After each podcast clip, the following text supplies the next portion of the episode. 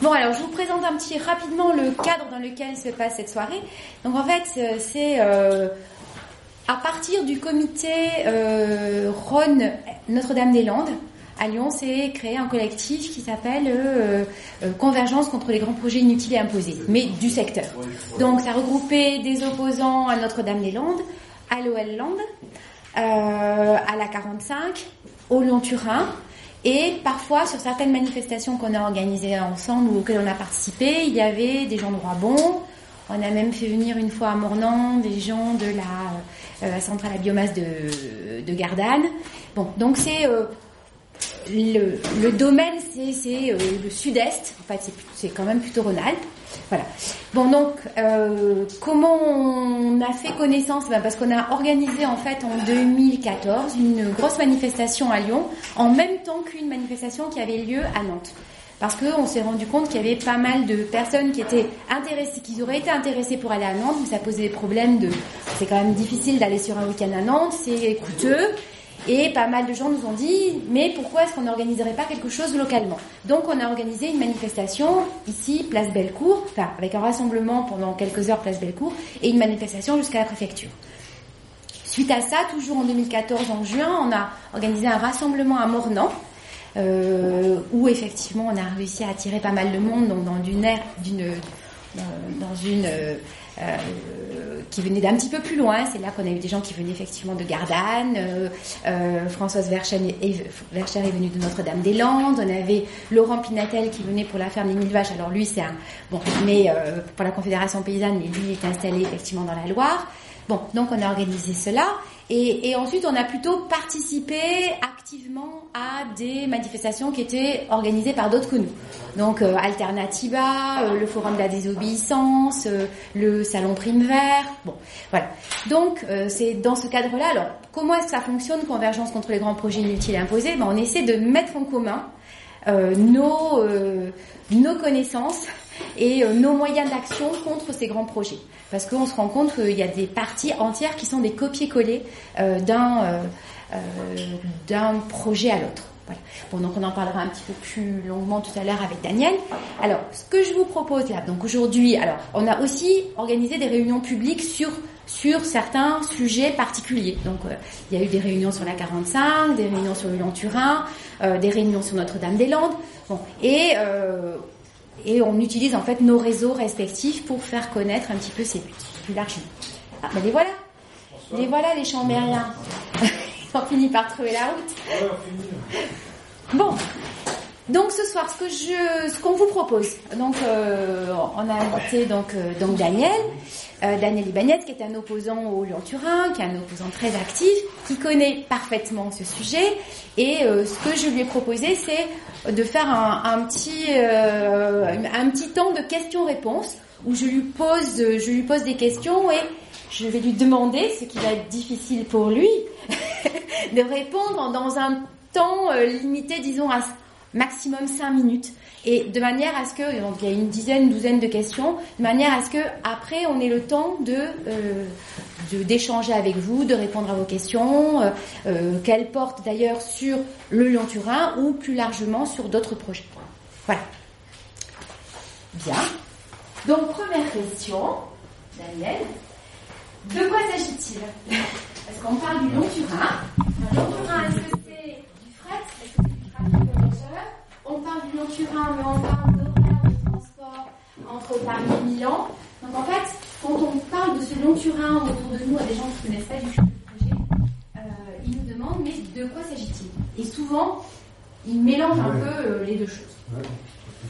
Bon, D'abord, euh, pour euh, savoir de quoi on parle en parlant du Lyon-Turin, faut savoir un petit peu ce qui existe. D'accord? Aujourd'hui, euh, entre euh, Lyon-Turin, c'est départ déjà de Lyon-Saint-Exupéry, non pas de Lyon, hein, c'est Lyon-Saint-Exupéry, jusqu'à la banlieue de Turin. Euh, là, vous avez déjà des voies qui existent. Il y a une première voie qui existe, qui est ici, une voie qui va passer au nord, si tu peux, voilà, par là, qui va passer au nord, Amberieux, Culose, qui va revenir par Aix-les-Bains, Chambéry, Montmélian, qui va aller jusqu'à Modane. À Modane va repasser à Bardonnecca à travers le tunnel. Vous avez une première voie qui fait Lyon, Chambéry en passant par Amberieu-Culose.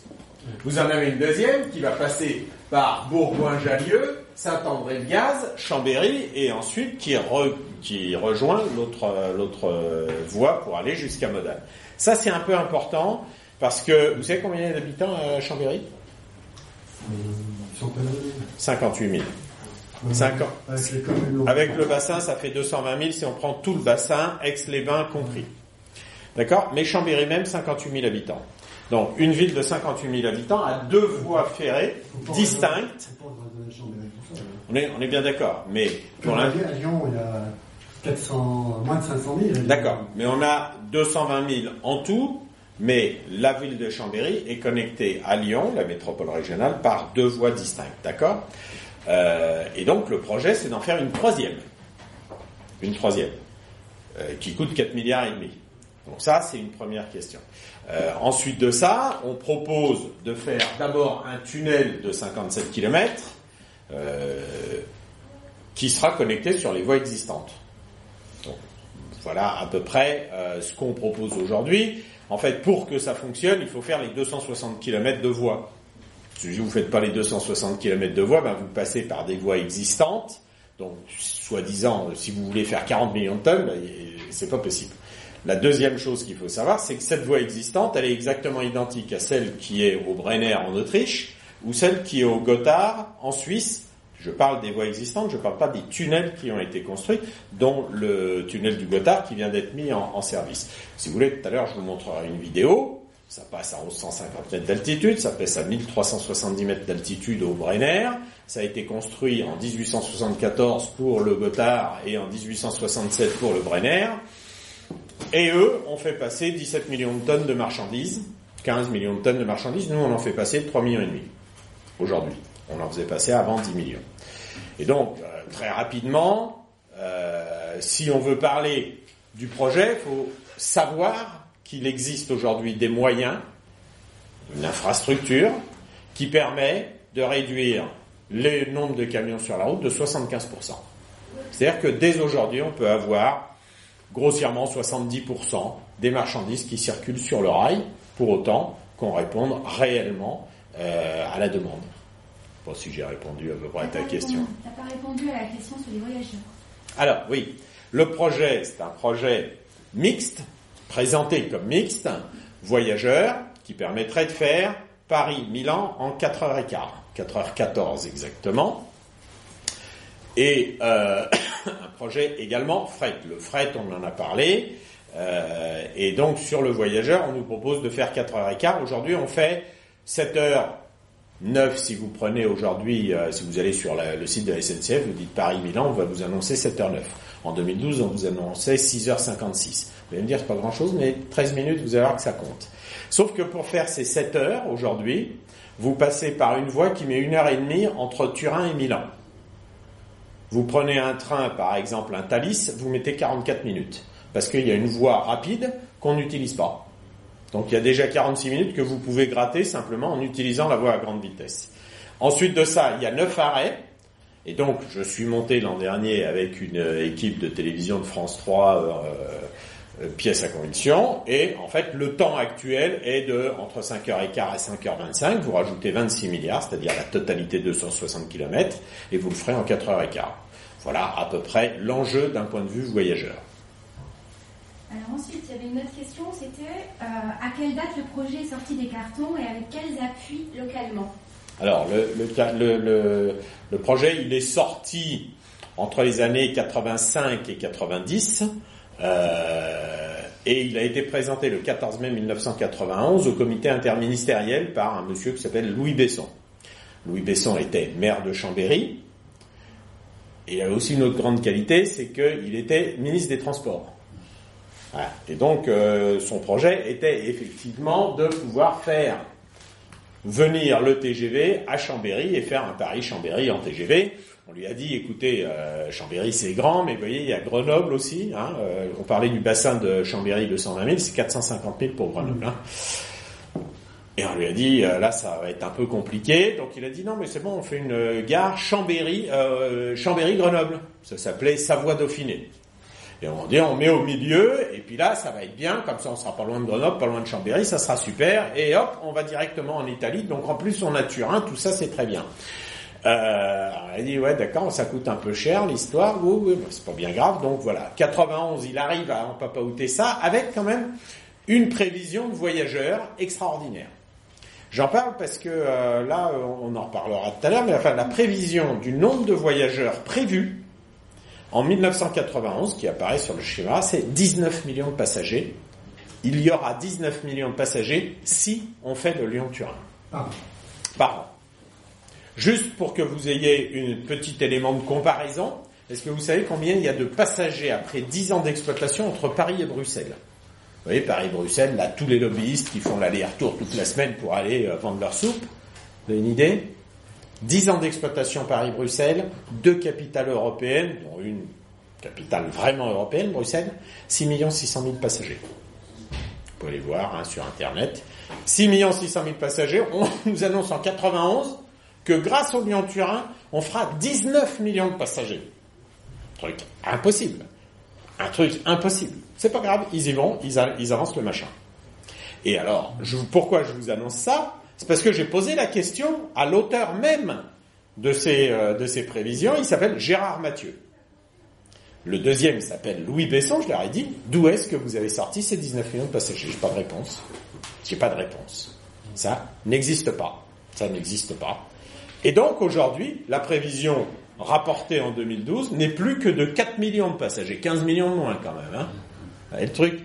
Donc euh, vous voyez, hein, en 91, on t'annonce la bécanagule, ça coûtera 3 milliards d'euros, je vous le traduis en euros, hein, parce qu'en 91, bien sûr, on n'est pas en euros, ça coûtera 3 milliards d'euros et il y aura 19 millions de passagers. Et alors, euh, François, qui est là, a dit, mais on va faire une courbe un petit graphique. L'avancée du nombre de passagers, donc euh, déjà en, en 91, 19 millions, en 93, on n'était plus qu'à 10 millions, et etc. Et aujourd'hui, on n'est plus qu'à 4 millions. En fait, il n'y a que 1 million 200 000 passagers. Hein. Bon, voilà. Alors, vous avez une courbe qui descend comme ça, et pendant le même temps, vous passez de 3 milliards d'euros à 26 milliards d'euros. Vous voyez, donc vous avez deux courbes qui, qui se croisent complètement. C'est très intéressant. Voilà. J'ai répondu là ce coup-ci bien? Oui, mais après, euh, à quelle date le projet est sorti? T'as pas parlé du tunnel du Mont Blanc? Ah ben alors non, il est sorti, oui pardon. En 91, comment il a évolué? Alors 91 euh, sort le projet, mais à travers le schéma euh, national des lignes à grande vitesse.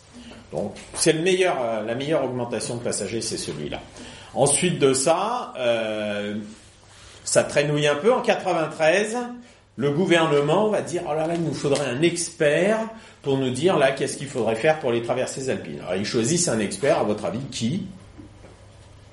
Louis Besson, celui qui a présenté le machin en 91, le 14 mai 91, ils le choisissent comme expert pour dire euh, qu'est-ce qu'on fait euh, dans les traversées alpines. Et il dit, c'est un rapport de 45 pages, il fait 30 pages sur le Lyon-Turin, 5 pages sur la traversée du Mont-Genèvre, et il dit vraiment le Lyon-Turin, super, c'est ça qu'il faut faire. Donc voilà, vous êtes sûr, vous avez pris l'expert qui a dit il faut le faire au début. 93, il dit ça. Puis euh, ça, ça bouge pas réellement jusqu'en 99. 99, accident, mars 99 euh, du Mont Blanc. Euh, et là, euh, en France, il y a, y a c'est une tragédie. Enfin, c'est vraiment un drame. Il y a un émoi extrêmement important. Et là, Louis Besson arrive à mobiliser pas mal de gens en disant voilà, grossièrement, l'idée qui ressort euh, à la sortie de cet accident, c'est celui qui s'oppose au Lyon-Turin est pour les accidents dans les tunnels. Quand je vous dis ça, c'est un peu caricatural, mais quand vous prenez la lecture, quand vous lisez le débat parlementaire du 13 février 2002 à l'Assemblée nationale, c'est exactement ce qui est dit par les députés en disant oui, oui, là, il y en avait qui venaient nous dire là que ça coûtait trop cher, cette histoire là, là on vous entend plus là, hein, depuis le Mont Blanc, on vous entend plus là. Voilà, c'est exactement la, tonalité du débat du 13 février 2002, c'est-à-dire Soit vous êtes pour Lyon-Turin, soit vous êtes un assassin en puissance. Et pour tout vous dire, depuis 2012, je vais voir pas mal de parlementaires, et à chaque fois la question est la même. C'est et s'il y a un accident Je dis, vous êtes carbonisé comme les mecs qui sont dans le tunnel. pas, pas de problème.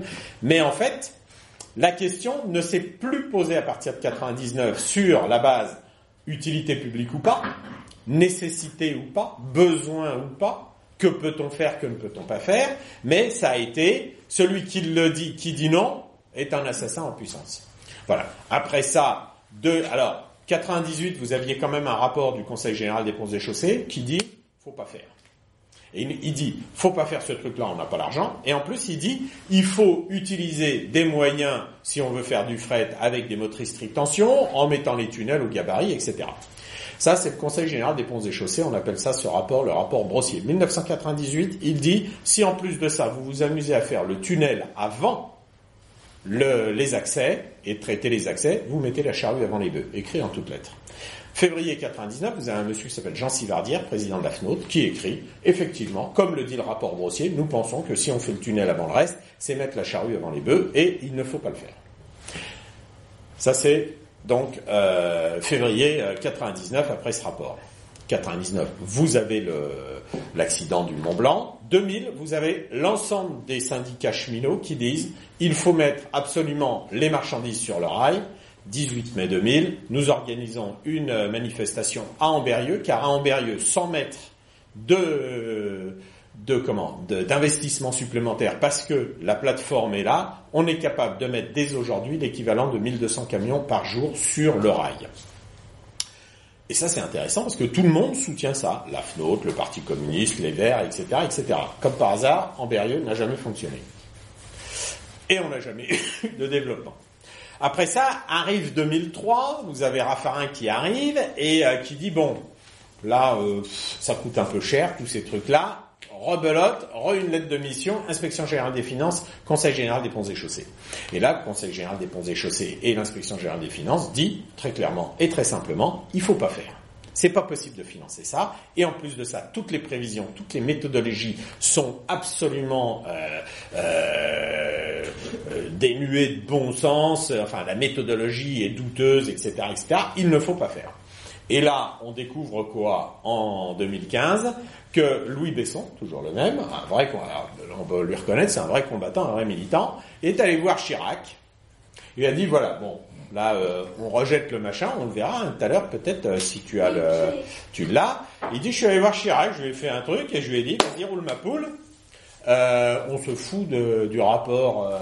Euh, bah voilà, alors faut que tu ailles à peu près par là si tu veux le voir là. Non, non, j'ai le 4 minutes là. Oui, c'est ça, mais c'est par là qu'il est le, notre ami, euh, notre camarade Louis Besson, là, on verra ça après, mais viens là, là, par là avec ton, voilà, tu cliques là, par là, hop. Oui, par là, par là. On va voir ce que ça nous dit là. Oui, ça va y aller. Enfin, et donc il, s'arrange avec lui. On va le voir. T'as le son là? Oui. Bon, d'accord. Bon. Faut juste qu'il ait envie de parler. Lui, il s'appelle Hubert Duménil, ancien président de Réseau Ferré de France. Il a été président de Réseau Ferré de France de 2007 à 2012. De 2007 à 2012, 5 milliards d'euros de dettes complémentaires. Non, c'est bon, ça va bon. Bon. comme ça rime. Hein. Ah ouais, ça rame à un maximum. C'est dire là Non, non, mais sinon, euh, bon, c'est pas grave. Enfin voilà, donc vous allez avoir euh, euh, vous allez avoir comment euh, Louis Besson qui va s'arranger avec Chirac et à la sortie, vous allez le voir, il va dire après mon entretien avec Chirac, ça doit pas être ça. Non, c'est pas téléphone. Ah d'accord. Euh, après mon entretien avec Jacques Chirac, la question n'était plus le fait-on ou ne le fait-on pas, mais quand et comment. Vous voyez? Et donc en fait, ils ont et, et ils ont violé tout toutes les procédures de débat public, puisqu'en 2003, vous n'avez eu aucune enquête de débat public, aucune enquête publique, etc., etc. Et ils sont arrangés, voilà, entre eux. Sinon, j'y vais avec le mien, si tu veux, d'ordinateur. Je sur. Euh, c'est pour ça, c'est le, le Wi-Fi. Non, mais toi, t'es sur le Wi-Fi ah non, mais attends, je le prends sur mon ordinateur. Mets-moi un HDMI sur le mien, j'en ai pour deux secondes. Je vais prendre un HDMI, mets-le sur le mien, ça va aller très très bien. Celui-là, il y a ici, ici, celui-là, il est où ici derrière. Ah, ah d'accord. Pas celui-là, je celui-là. Hop, vais vous faire ça rapidement. Tac. Le public de ceux-là. C'est chiatique. Oui, c'est un je enregistre à l'avance. Voilà. Donc vous, votre rôle, c'est... Voilà. Au début des années 90, il a été ministre des Transports et du Logement sous Rocard. Puis dans le gouvernement Jospin.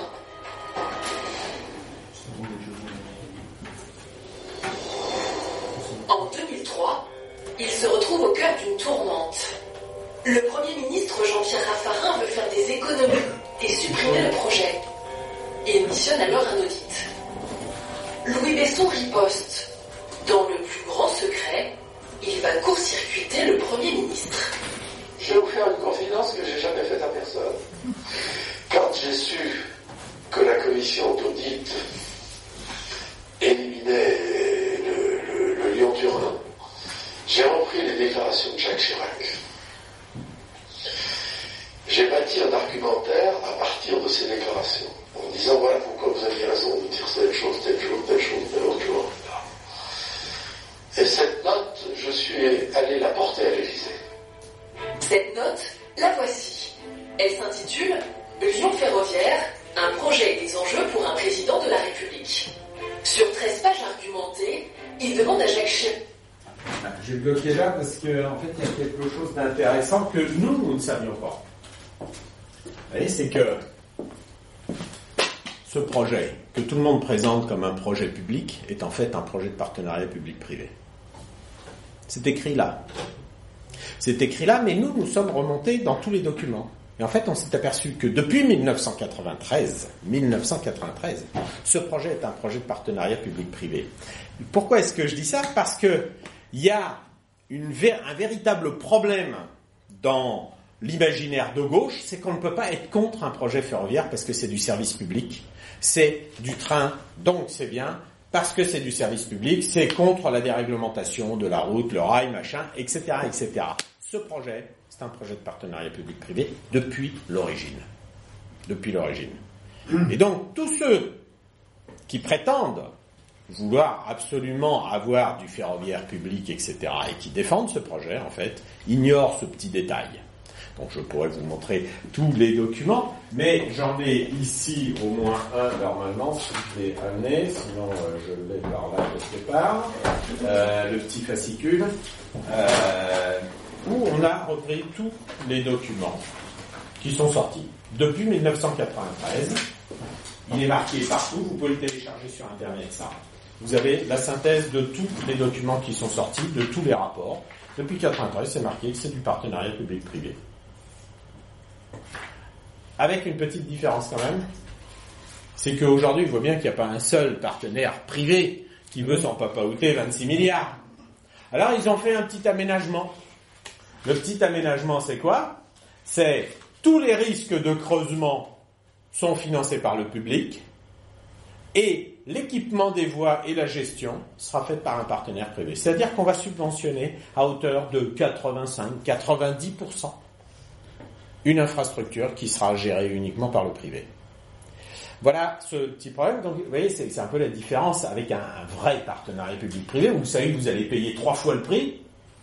Sauf que vous savez que vous payez trois fois le prix, mais vous n'avez pas claqué un seul centime au démarrage. Vous savez que vous payez des locations pendant 30 ans, 40, 50 ans, ça vous coûte trois fois le prix, mais vous n'avez pas mis un centime au démarrage. Là, vous mettez 80 à 90% du machin, et après, vous faites comme pour les autoroutes, vous donnez la gestion euh, au privé pour le faire. Voilà. Y compris la ligne existante. Comment Y compris la Y compris d'ailleurs la ligne existante qui est retransmise au privé. Voilà, donc... euh, de trancher la question du Lyon-Turin. Jacques Chirac se laisse convaincre et envoie ses ordres à Matignon.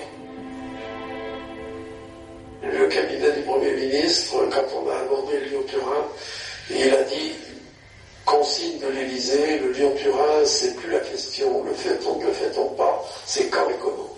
On est en 2003, pas une seule enquête publique, pas un seul débat public n'a eu lieu. Et voilà l'état de la démocratie et l'état de l'arrangement de ce projet. Voilà. Une autre question, j'ai répondu à peu près là Oui, t'as répondu Bon, à un peu longuement peut-être. Euh, alors, ah, ensuite, tu as parlé du partenariat public-privé. Est-ce que tout le monde voit bien ce que c'est? Quel est le mode de financement? Enfin, je pensais poser une question sur le mode de financement de ce projet. Enfin, le mode de financement, on, on va, on va juste euh, sortir un extrait. Peu euh, des accords bilatéraux, euh, de dire l'Europe. aussi que Virano a dit qu'il y avait un milliard quatre le jour. Oui, l'autre jour, euh, mais, mais je vais vous montrer euh, sur le montage, ça va être euh, plus simple euh, comme ça. Tac, euh, PPP, hop, voilà, c'est un document qui est téléchargeable également euh, sur euh, sur internet, sur le site. Voilà, on a fait une, euh, une brochure complète. Donc là, vous voyez quand je vous dis qu'en 1993, euh, on est déjà sur le truc, 28 mai 93, les capitaux privés ne peuvent s'intéresser, mais si on finance avec euh, l'argent public, on va pouvoir les intéresser un peu plus largement. Ensuite de ça, en 93, ça c'est le rapport de Louis Besson, il nous dit que euh, il devrait être possible d'intéresser à la réalisation des actionnaires privés. Voilà, Louis Besson, je vous ai montré l'extrait tout à l'heure sur euh, la vidéo. Et là, vous avez le dossier de presse de Lyon-Turin Ferroviaire en février 2014. C'est quand même assez récent. Dans tous les cas étudiés, les travaux d'équipement voie caténaire signalisation sont eux attribués à un partenaire privé chargé ensuite de la gestion des équipements dans le cadre d'un partenariat public-privé. C'est marqué partout. Partout, depuis 93, partout, ce projet est un projet de partenariat public-privé. Il faut juste le savoir. Je le dis parce que, euh, si vous voulez, on a quand même des gens qui ont soutenu et qui soutiennent ce projet euh, de manière un peu étonnante. Euh, Sudra, il s'est positionné contre le Lyon-Turin euh, le mois dernier. Et vous voyez ici, ça c'est une autre réunion qui a eu lieu à la Caisse des dépôts et consignations sous la présidence de Michel Bouvard, sénateur des Républicains. Noël de Saint-Fulgence, c'est le représentant de l'agence des, des participations de l'État. Le montage retenu consiste à réaliser le génie civil en en maîtrise d'ouvrage public et à envisager un contrat de partenariat pour les équipements et l'entretien. Voilà. Donc vous voyez, euh, voilà, sur ce financement, grossièrement, c'est l'impôt. C'est l'impôt qui finance 90% et on fera cadeau des 10% restants au privé. Voilà. Ensuite, Alors ensuite, euh, quelles sont les euh, récentes décisions et les prochaines décisions importantes sur l'évolution, concernant l'évolution de ce projet? Alors, euh, Où on en est? On en est que euh, vous avez eu un, accord qui a été signé le 30 janvier 2012, qui a été ratifié par le Parlement euh, français et italien en octobre-novembre 2013, euh, qui a été publié au journal officiel le 6 septembre euh, 2014, euh, avec donc une date de signature le 4 septembre 2014, qui dit grossièrement il faut lancer ce projet, mais il manque encore des avenants. Euh, il y a quand même deux articles qui sont importants dans ce, cet accord du 31 euh, du 30 janvier 2012. C'est l'article 16 qui dit que avant tout le, finance, le financement est un la disponibilité du financement est un préalable incontournable. Donc il faut avoir l'argent pour financer les travaux définitifs. Et euh, le deuxième, c'est l'article 18 qui dit que le tunnel de base doit être, euh, le coût du tunnel de base doit être certifié par un tiers extérieur. Euh, depuis, il y a eu un accord franco-italien le 24 février 2015. Il y en a eu un autre le 8 mars 2016. Et donc ces deux, euh, ces deux accords sont en cours de ratification. Et le Parlement, le- l'Assemblée nationale, doit statuer sur euh, la ratification le 22 décembre. Vous avez prévu quoi, vous, le 22 décembre? Ouais, Je peux vous dire ce qu'ont prévu les députés, ne pas être dans l'hémicycle. À la fois, ils ont raison, parce que de toute façon, ils ont prévu de faire ça sans débat parlementaire. C'est-à-dire que le lancement des travaux pourrait être fait le 22 décembre pour 10 milliards d'euros sans une seule question parlementaire, juste en vote direct. Si vous voulez, je vous montre le document, puisqu'on l'a par là. Euh, je suis toujours là-dessus, c'est bon. Ouais. Tac, ici, c'est donc le document qui est sorti de l'Assemblée nationale, organisation de la discussion, tac, tac. Vous voyez, en bas, on parle bien du projet de loi, c'est le renvoi numéro 2. Et là, donc, sept accords internationaux, procédure d'examen simplifiée, article 103 du règlement, mise aux voix sans discussion. Pour 10 milliards d'euros. Chouette, non? C'est fort, moi. C'est chouette. Alors là-dessus, pour pouvoir faire l'article 103, parce que j'allais voir ce que c'était que l'article 103, hein, bien évidemment, il faut qu'il y ait une conférence des présidents. Conférence des présidents, c'est le président donc, du groupe euh, des centristes, du DI, président du groupe Les Républicains, président du groupe socialiste et président du groupe euh, communiste, qui se sont mis puis qui ont dit, oh bon non, là, il n'y a pas besoin de faire de débat. Alors les Verts, comme ils ont explosé en plein vol, ils n'ont plus de groupe, donc ils n'ont pas pu s'opposer à la conférence des présidents, parce que sinon un président s'oppose, hop, on est obligé de faire la discussion. Et donc là, il n'y a pas de discussion. Donc nous sommes en train d'essayer d'influer, j'ai envoyé un petit message aujourd'hui, pour essayer de faire un appel aux parlementaires du groupe communiste en leur disant, écoutez, soi-disant l'humain d'abord, tout ça, la démocratie, tout ça, machin, citoyenneté, ça serait bien quand même que votre président, André Chassaigne, euh, s'oppose à ça, revienne un petit peu sur ce qu'il a fait, voilà. Hein? Mais donc là, ils envisagent de faire le truc en catimini le 22 décembre, c'est la prochaine étape. Voilà. Ceci dit, Notre-Dame-des-Landes, ils ont tout validé, discute encore. Hein. Ça ne veut pas dire que parce qu'ils font ça, on peut plus rien faire. Hein. Après, on passe aux actions. Voilà. Euh, oui, c'est bon, à peu près répondu? Voilà. Bon, en fait, la prochaine échéance, pour tout dire, c'est ce que je dis à chaque fois aux, gens qui sont euh, super cool avec nous euh, et qui disent alors, c'est quoi la prochaine échéance? Je leur dis, c'est celle que vous créerez. Donc euh, voilà. La prochaine échéance, c'est en fait ce qu'on va faire nous, parce que sinon on n'a pas d'échéance. Quoi, hein. Si on en attend eux, on met toujours le dos au mur, on se toujours couillonner. Oui Alors, une autre question, c'était euh, quel est l'impact prévisible sur l'emploi dans la vallée Alors, l'impact prévisible sur l'emploi, euh, si on les écoute, c'est super génial. Euh, C'est-à-dire qu'il va y avoir 2000 emplois. Alors, ils nous font voir des super tableaux, mais alors, vous savez ce que c'est? Bon, Vous êtes tous allés à l'école. Donc, à chaque fois que tu es à l'école et que tu commences à mentir, tu marches sur les pieds, tu te prends les pieds dans le tapis, forcément, tu te rappelles plus tout ce que tu dis. Alors, là, ils nous avaient fait une grosse présentation en disant, en période de, pic euh, d'emploi, il y aura 2000 emplois. Mais pour faire voir que vraiment c'est un projet qui va amener beaucoup d'activités au territoire, etc., il y en a un autre tableau en dessous, là, où il y avait marqué euh, euh, mise en place de 1800 logements pour les travailleurs et leurs familles.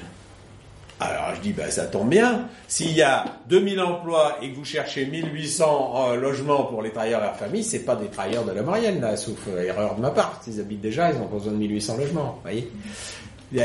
Alors, un truc, ils ont dit, oh, merde, on n'aurait pas dû mettre ça sur le même tableau. hein. C'est, alors, donc en fait, bien sûr. Alors, en fait, j'ai eu une discussion récemment avec euh, un maire euh, de Maurienne, et je lui ai dit, bon, très bien. Alors, il va y avoir de l'emploi. Ok. Juste une petite question. Là, vous venez de creuser le deuxième tunnel du Fréjus, parce que vous savez qu'il y a un tunnel routier au Fréjus. Ils ont fait un deuxième tube pour, euh, soi-disant, que c'était une galerie de sécurité. Voilà. En fait, finalement, une fois que la galerie de sécurité est creusée, les mêmes qui disent ouh là là, il faut pas de camions sur la route, ils ont dit bon, c'est trop bête d'avoir creusé un deuxième tube comme ça. Euh, ça serait quand même mieux qu'il y ait des camions dedans et des voitures. Là, ils ont ouvert à la circulation. Hein ils avaient dit non, non, ça sera jamais ouvert à la circulation. Hop, ils ont ouvert la circulation. Et alors j'aurais dit bah tiens, là vous venez de creuser un tunnel de 15 km, ça a ramené combien d'emplois? De combien vous avez augmenté l'activité de la Maurienne et tout ça? Alors ils disent non mais on est bon en, en, chiffre de chômage, on est plutôt bon en Maurienne. Je dis ouais vous êtes bon mais vous savez pourquoi? Parce qu'en fait vous avez de l'exode rural. Donc effectivement ils sont bons en niveau de chômage puisque en fait ils baissent la population en permanence puisque les gens restent pas en Maurienne, vous voyez donc effectivement, vous êtes meilleur en taux de chômage si vous avez moins de gens qui sont là demandeurs d'emploi, forcément. Et en fait, vous vous apercevez que tous les grands travaux qui ont été faits en Maurienne n'ont jamais ramené de d'activité. Bien au contraire. Pourtant, ils ont des stations de ski, des tunnels, des autoroutes, etc., etc. Et donc cette, cette histoire des grands travaux qui ramènent de l'emploi, c'est faux, et c'est d'autant plus faux que l'accord du 30 janvier 2012 prévoit à l'article 10.2 l'utilisation de la directive 96-71 CE que vous connaissez toutes et tous. C'est la directive sur le travail détaché. Même dans leur accord, ils ont déjà écrit on utilisera des travailleurs détachés dont on paye les charges sociales dans le pays d'origine et où on, travaille au lance-pierre puisque vous savez que la règle c'est que vous devez payer le SMIC minimum, sauf que si le mec il est ingénieur, vous avez le droit de le payer au SMIC également. Voilà. Donc en termes d'emploi, on ne peut pas dire qu'il n'y aura pas d'influence, il y aura forcément des influences. La question, c'est que c'est pas un véritable projet de développement du territoire, de la même manière que les stations de ski ne l'ont pas été, de la même manière que l'ensemble des grands travaux, l'autoroute qu'ils ont fait. Hein, L'autoroute, c'est d'ailleurs quelque chose d'extraordinaire, c'est que à partir du, du, 15 juillet 2000, ils ont mis en service l'autoroute qui va jusqu'à Saint-Jean-de-Maurienne, de, de l'entrée de la Maurienne jusqu'à Modane, jusqu'au euh, tunnel. 15 juillet 2000. Et quand vous regardez l'activité de la Maurienne, la croissance économique, et de l'autre côté, ils ont fait pareil, hein, autoroute en Italie, en Val de Suse. Quand vous regardez l'évolution des trafics, vous avez moins de trafic en 2007 qu'en 2000 de marchandises, alors que vous avez mis une infrastructure moderne qui permet de fluidifier les trafics, qui facilite les trafics, surtout en, Italie, où là vous aviez vraiment des routes euh, très sinueuses, ben vous avez mis l'autoroute, vous avez moins de marchandises en 2007 que ce que vous aviez en 2000. Je parle de 2007 à, à bon escient. Parce que c'est avant la crise. Parce que vous savez, à chaque fois, ils vous disent, ah oui, mais c'est la crise qui a fait le truc. En fait, c'est pas du tout la crise qui a fait baisser le niveau de marchandises, c'est le fait qu'on n'a plus de production industrielle. Ça, je pourrais peut-être revenir après dessus. Une autre question? Vous me dites si je réponds mal. Hein, après, il y a une autre question qui est quel est l'impact environnemental alors l'impact environnemental, euh, je démine toujours le truc. Euh, d'abord, il y a deux arguments qui tuent. L'amiante et euh, les roches radioactives. Ça, c'est super chouette comme argument. Tu dis, en plus, il y a de l'amiante et il y a des roches radioactives. Ah, tu te dis, là, j'ai tout gagné. Là, tout le monde a peur. Et donc, les mecs répondent, oui, effectivement, il y a des roches radioactives. Euh, d'ailleurs, vous allez dans le massif, euh, bah, massif central. Hein? Surtout ne vous promenez pas dans le massif central, parce que je vous signale qu'il euh, y a des radiations de partout, etc., radiations naturelles, etc. Et donc les mecs vous répondent sur l'amiante et sur euh, les roches radioactives en disant oui, il y en a, et on va le traiter techniquement parce qu'on peut figer la fibre, on peut mettre des rideaux d'eau pour que la fibre d'amiante ne vole pas, etc., etc. Alors vous dites oui, mais on vous connaît, vous, vous le faites jamais. Alors mec il dit comment vous me faites un procès d'intention?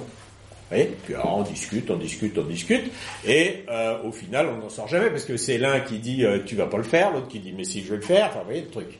Donc vous avez un argument qui tue, mais en fait euh, vous arrivez vite dans une impasse. En fait, d'un point de vue environnemental, il y a deux aspects qui là sont définitifs.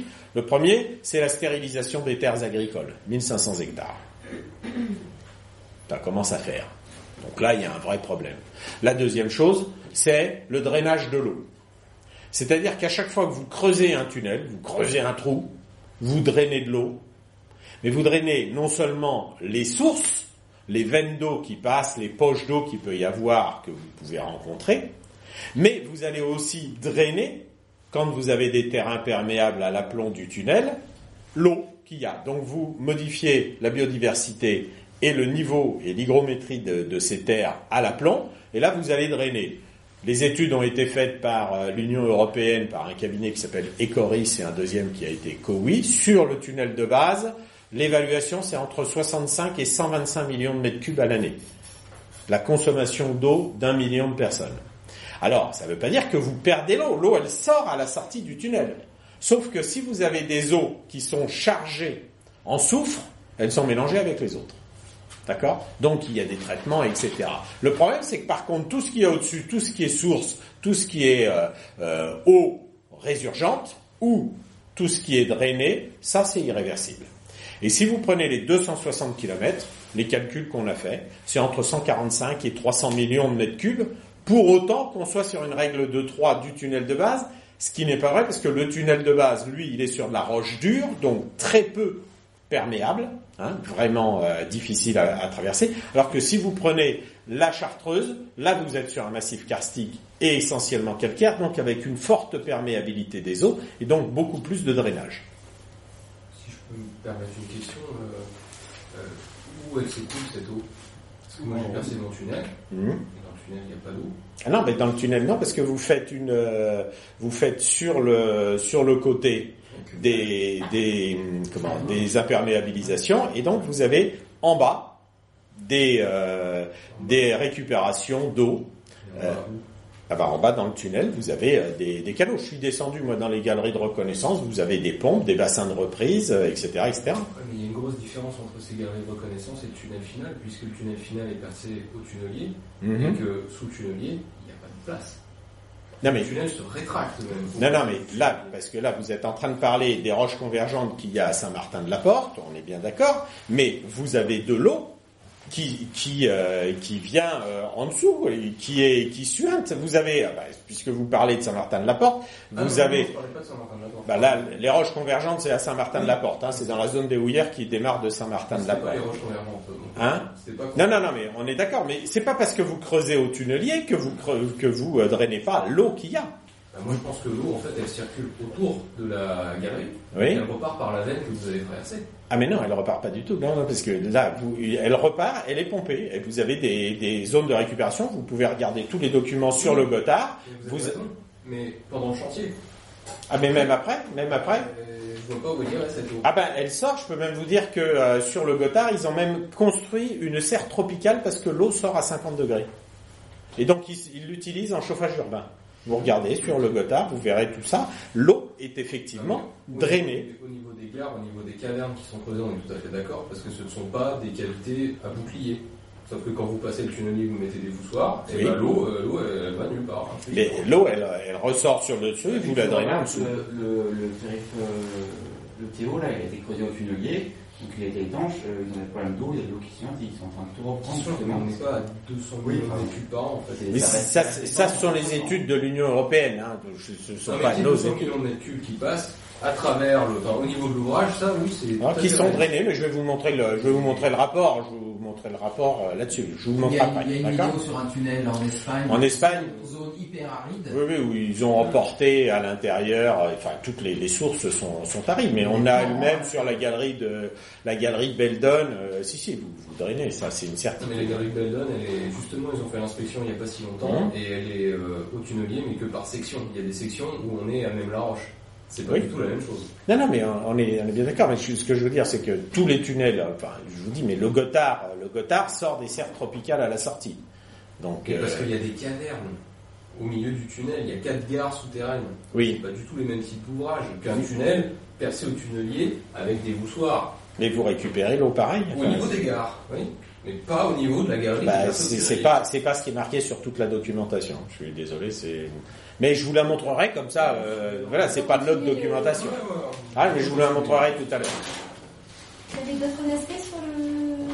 Non, essentiellement, c'est ça, mais euh, comme le dit Angelo Tartaglia, qui est un professeur à l'Institut Polytechnique de Turin, il dit euh, le problème environnemental est un problème si vous faites le truc. La première question qui se pose, c'est est-ce qu'il y a une utilité publique? Est-ce qu'on a besoin de ce machin-là? Parce que si on n'en a pas besoin, il faut pas couper une seule fleur. Tu, tu peux parler des assèchements des, des sources de Villaronde commence. Oui, oui, bah Villarodin, vous avez une galerie euh, qui n'est pas une gare. Hein, euh, la- ils ont ils ont creusé euh, toutes les sources de Villarodin-Bourget et, et toute l'alimentation en eau a été prise à 10 km plus loin pour aller récupérer de l'eau parce qu'ils ont asséché toutes les sources. Mais en technique traditionnelle.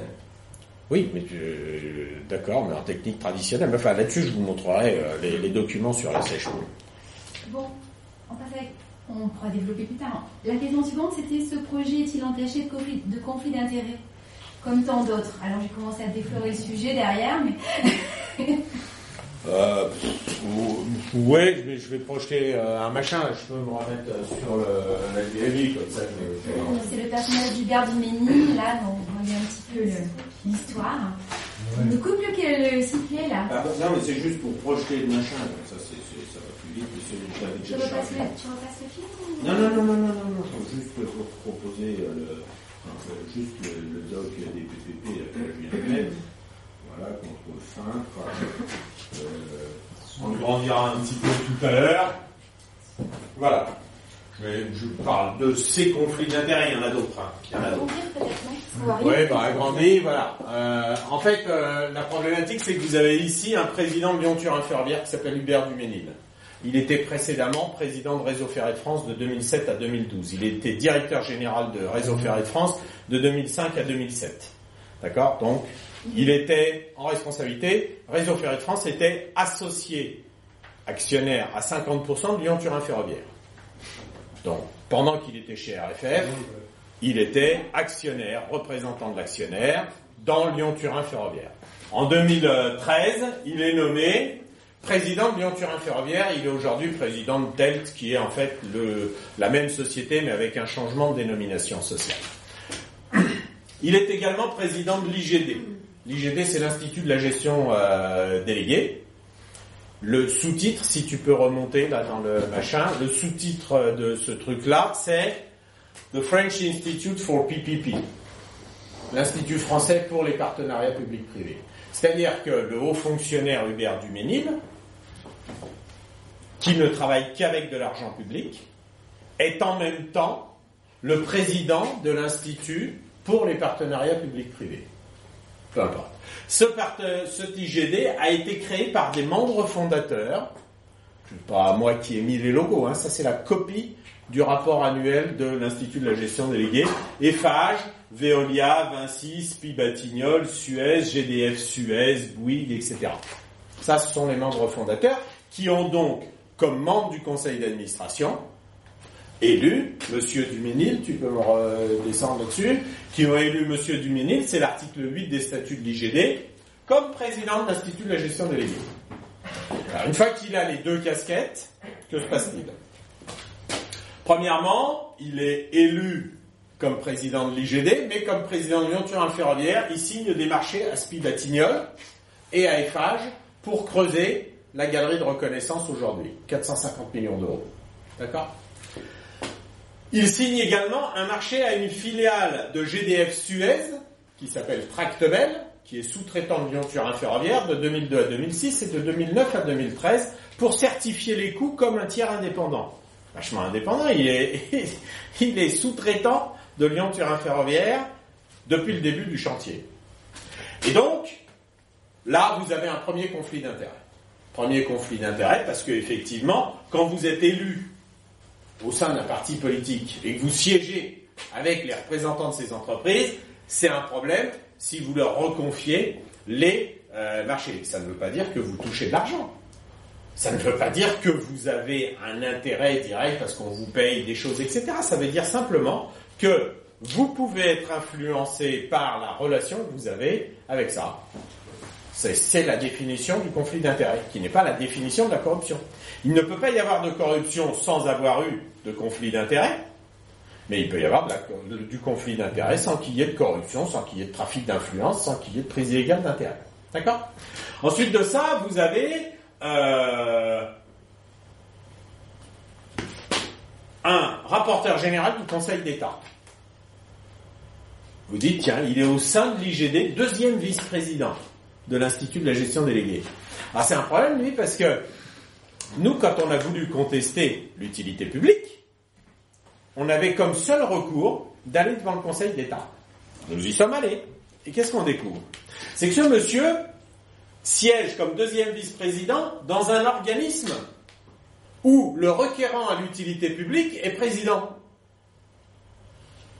Bah, ça commence à être compliqué d'aller voir ton juge au Conseil d'État alors que le mec il, siège dans un parti politique pour les partenariats publics-privés, c'est un parti politique, économique, euh, et lui demander d'annuler l'utilité publique. Et alors quand on regarde, on s'aperçoit qu'en 2007, il y a un rapport du Conseil d'État qui dit le Conseil d'État a été consulté sur l'utilité publique du tunnel de base Lyon-Turin. Et comme il y avait un accord international, nous avons considéré que l'utilité publique devait être regardée comme présumée. Alors, ah, ah si l'utilité publique est présumée en 2007, comment nous, en 2012, on peut aller contester l'utilité publique devant le même Conseil d'État? Donc là, on a encore un problème parce que vous avez un Conseil d'État, lui, il est rapporteur général du Conseil d'État, c'est pas euh, n'importe qui. C'est rapporteur général. Euh, personnalité d'influence, et donc il siège avec le requérant à l'utilité publique, et moi je dois aller devant le Conseil d'État, nous, puisqu'on était 1500, pour contester l'utilité publique. Ensuite de ça, on nous met un préfet qui était coordinateur du Lyon-Turin en 2012. De manière étonnante, on voit une lettre écrite par l'Institut de la gestion déléguée adressée à Manuel Barroso pour lui dire vraiment les project bonds, les partenariats publics-privés, ça c'est super. Et qu'est-ce qu'on voit? Membre du conseil d'administration, Éric Janot, qui se retrouve ensuite coordinateur. Parfait. Ensuite de ça, on trouve qu'on a Monsieur Philippe Duron, président de l'agence de financement des infrastructures de France, euh, euh des, de française de financement des infrastructures terrestres. Euh, et là, on s'aperçoit qu'il était également au conseil d'administration de l'Institut de la gestion déléguée. Alors que c'est lui qui verse les subventions de l'État à Lyon-Turin Ferroviaire. Bon. Ensuite, on s'aperçoit que euh, bon, on a le, rapporteur des projets de loi pour ratifier le Lyon-Turin, qui était également au bureau de l'Institut de la gestion déléguée. Vous voyez, alors là, aujourd'hui, on s'aperçoit que même le président de la FNOT actuel, Bruno Gazot, était le représentant de l'UTP, l'Union des transports publics ferroviaires, au sein de l'IGD. Vous voyez, alors ça commence à faire beaucoup de gens. Alors il y a d'autres conflits d'intérêts, notamment sur les commissaires enquêteurs, mais il y a effectivement un vrai problème de conflit d'intérêts, peut-être plus. Ensuite, est-ce qu'il y a eu un débat public? Non, il n'y a jamais eu de débat public. Le débat public a été institu- institué. Alors, euh, j'ai eu un. Je vous conseille, si vous voulez, enfin, je vous conseille, je vous suggère, pardon, euh, d'aller voir sur Internet. Vous faites Actu Environnement, euh, Christian Léry, L-E-Y-R-I-T. Le débat public, c'est du vent. J'ai eu un débat avec lui. C'est le président de la Commission nationale du débat public. Euh, le débat public a commencé à être institué en 1992 par une directive qui s'appelle la circulaire Bianco, qui dit bon, ça suffit. À chaque fois qu'on fait euh, des, projets, euh, des grands projets, paf, il y a de la contestation, ça va maintenant. On va faire un truc pour pas qu'il y ait de problème. On va consulter les associations, les citoyens, etc. Chacun donnera son avis. Ça, c'est 92. Donc, en 93, ils disent, tiens, on fait une grande réunion. Il n'y a que les associations. La réunion dure une demi-journée. Vous avez un grand raout avec des, des représentants du préfet, de tous les services de l'État qui viennent vous raconter la messe. 28 mai 1993 à Eurexpo. Et jamais on parle de l'utilité publique. On ne dit, ah oui, mais si ça va faire du bruit, ah oui, mais ça, combien il va y avoir de trains, ah oui, mais si, combien ça va coûter, ah, mais combien il y aura de passagers, etc. Mais jamais on parle de l'utilité publique. Est-ce qu'on en a besoin? Jamais. Alors ça, c'est en 93. 95, février 95, vous avez une loi qui s'appelle la loi Barnier, qui est la loi sur le débat public, qui dit, voilà, chaque projet qui fait plus de 400 millions doit faire l'objet d'un débat public avec toutes les alternatives pour qu'on statue sur l'opportunité. 10 mai 1996, vous avez la publication du décret d'application de la loi du 4 février 95. 30 avril 96, dix jours avant, il publie deux décisions ministérielles du Lyon-Turin au journal officiel qui décrivent un petit peu le projet. Celle du 7 février 94 et celle du, euh, je me souviens plus la date, vous m'en excuserez, de, 4, de, de, de 95, qui sont publiées. Les deux, sont publiés. Et là, oh bah ça tombe mal. Si tu as publié les deux décisions ministérielles sur le projet, il n'y a plus de débat public. On ne peut plus refaire de débat public. On est en 96. Donc dix jours avant la publication du machin, hop, ils ont publié le truc, comme ça, pas de, débat public. Bon. Et après, plus rien jusqu'à 2007. 2007, première enquête de débat public, première enquête euh, d'utilité publique, pour le tunnel seulement. Et donc, ça fait plus de dix ans que la loi est passée. Eh bien, il n'y aura pas de débat public sur ce projet. Il n'y aura pas de débat public.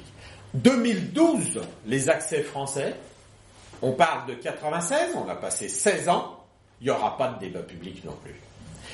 Et alors, quand vous discutez avec Christian Léry, il dit Ah bah oui, mais c'est la loi. Ah bon, c'est la loi, parce qu'en 12 ans, il n'y a rien qu'à changer. Il n'y a rien qu'à changer depuis 96, tu c'est l'opportunité. Alors en fait, ce qu'on a compris maintenant, on en a discuté avec Notre-Dame-des-Landes, avec tout le- l'ensemble des, projets, c'est qu'en fait, oui, c'est du vent. C'est du vent, et, c'est pas nous qui l'écrivons, hein, c'est la Cour des comptes. La Cour des comptes écrit très clairement euh, dans son rapport du 23 octobre 19 euh, 2014 euh, comment ça se passe? En fait, dans tous les projets, même quand il y a des débats publics, grossièrement, qu'est-ce que c'est qu'un débat public? C'est on se pointe, on vous dit. Bon, alors là, on a du linge à laver, on a trois projets à vous présenter. Une blanchisserie industrielle A, elle consomme beaucoup d'énergie, elle pourrit un peu la planète et tout ça.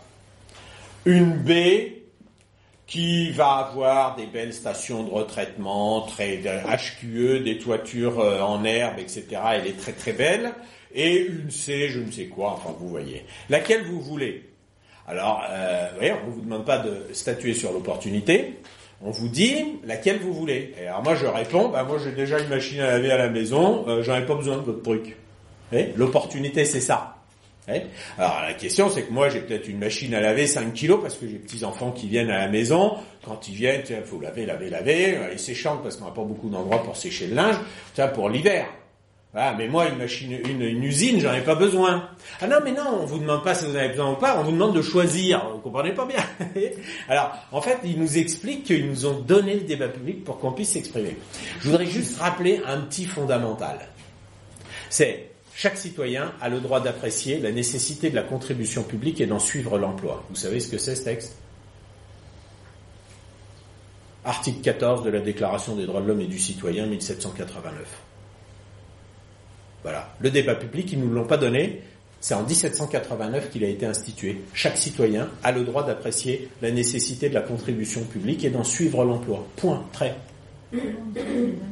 Hein? Comment on utilise nos impôts Comment on utilise nos impôts? Et donc, c'est pas tu choisis la A, la B ou la C, c'est est-ce qu'on le fait ou est-ce qu'on fait une ligne à grande vitesse ou est-ce qu'il y a besoin de train du quotidien? C'est ça, le débat public, normalement.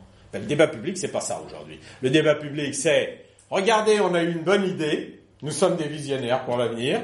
Voilà, vous choisissez notre vision, hein. Et là, on vous fait un bel entonnoir et on vous dit ah bah regardez, tout le monde a fait ça. Alors, euh, je donne un exemple sur Notre-Dame-des-Landes où là, ils ont dit ah là, on va faire un entraîne en TGV parce que là, il faut aller vite hein, entre Nantes et Rennes. Super. Bon, les mecs ont un peu gueulé, les verts ont gueulé. Alors, comme les verts ont gueulé un petit peu, ils ont dit bon, je vois que vous gueulez, on va vous faire, on, on va nommer trois experts indépendants pour pouvoir regarder par où faut que ça passe, ou par Châteaubriand, ou par, euh, je sais plus par où, excusez-moi, par les voies existantes, je crois, ou bien par Notre-Dame-des-Landes, par exemple. Vous voyez? Alors ça, c'était euh, l'année dernière. Et alors, moi, il nomme les trois experts indépendants, et là, j'ai Françoise Vercher, je ne si vous avez entendu parler d'elle, qui, habite à Bougnay, qui était maire de Bougnay. Téléphone, il dit, Daniel, il faudrait que tu googlises un peu nos trois gugus. Le premier, il s'appelle Claude Abraham. Vous savez qui est Claude Abraham? Non.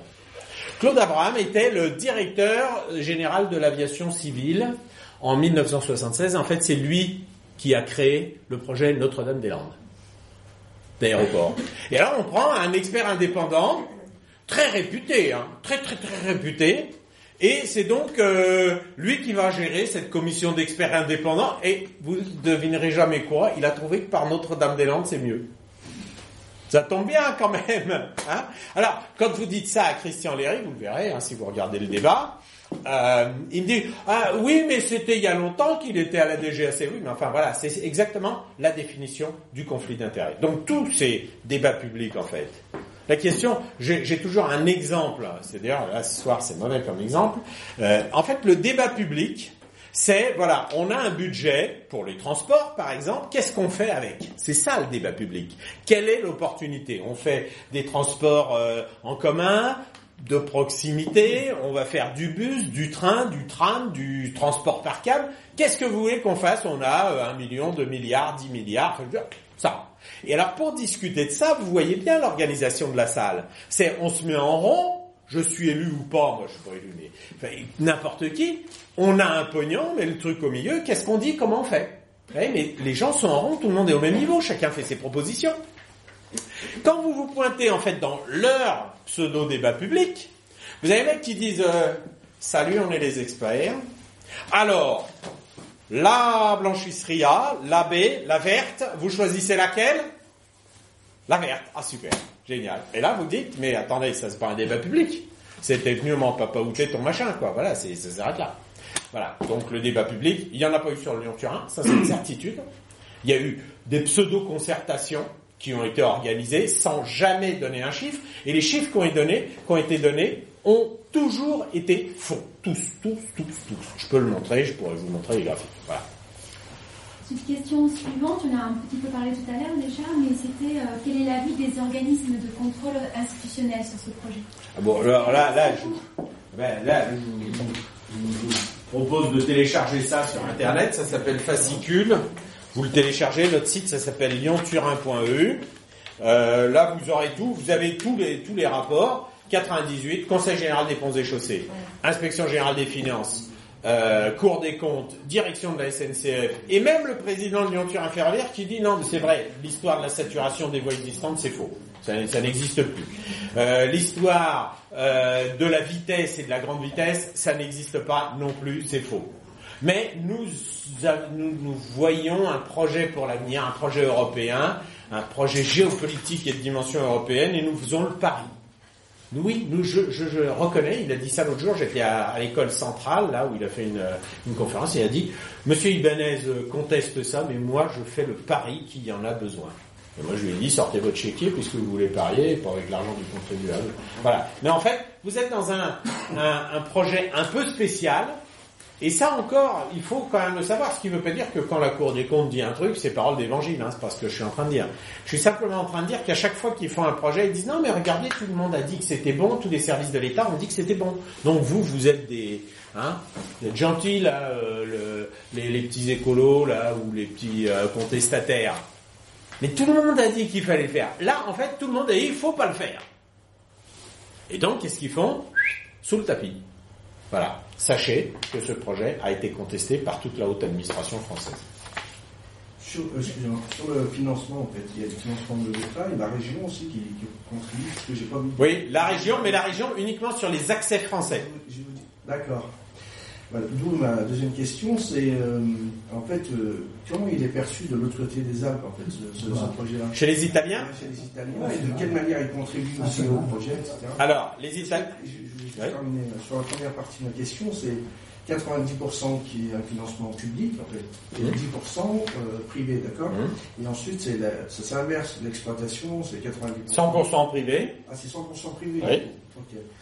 Et euh, voilà, sur les financements, qui finance Parce que du coup, il y a des leviers euh, de, de contre... euh, enfin, des leviers citoyens, en fait, à travers la région, etc. Donc, est-ce que ça a été discuté? Parce que c'est la région Rhône-Alpes, là, après.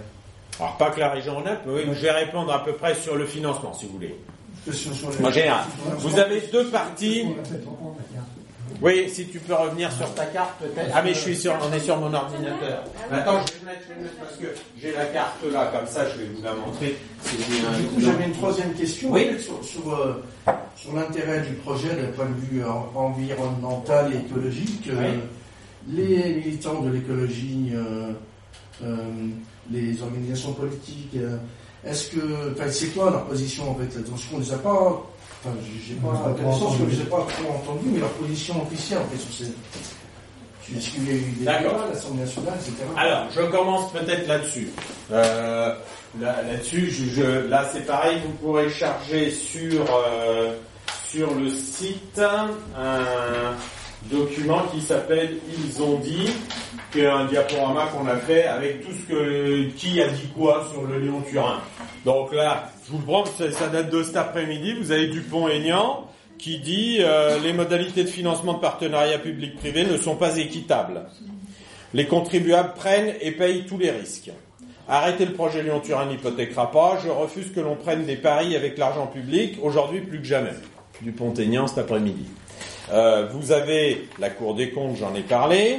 Vous avez Rémi Prudhomme, qui est un économiste libéral, qui dit que c'est une connerie sans nom. La FRAPNA, les Amis de la Terre, Dominique Dor, député euh, Les Républicains de Savoie. Arnaud Montebourg, qui a dit euh, la ligne Lyon-Turin, 20 milliards d'euros, est aussi une aberration économique. Vous avez Michel Rivasi, tous les Verts sont contre depuis octobre 2012, où ils ont pris une position au cours d'une convention. Pardon? Ah ben Jean Vincent Placé, il a même voté contre euh, le Lyon-Turin, maintenant il se Nicolas Hulot, Chiara Pendino, la maire de, de Turin, et l'ensemble du conseil municipal qui, il y a dix jours, a pris une position.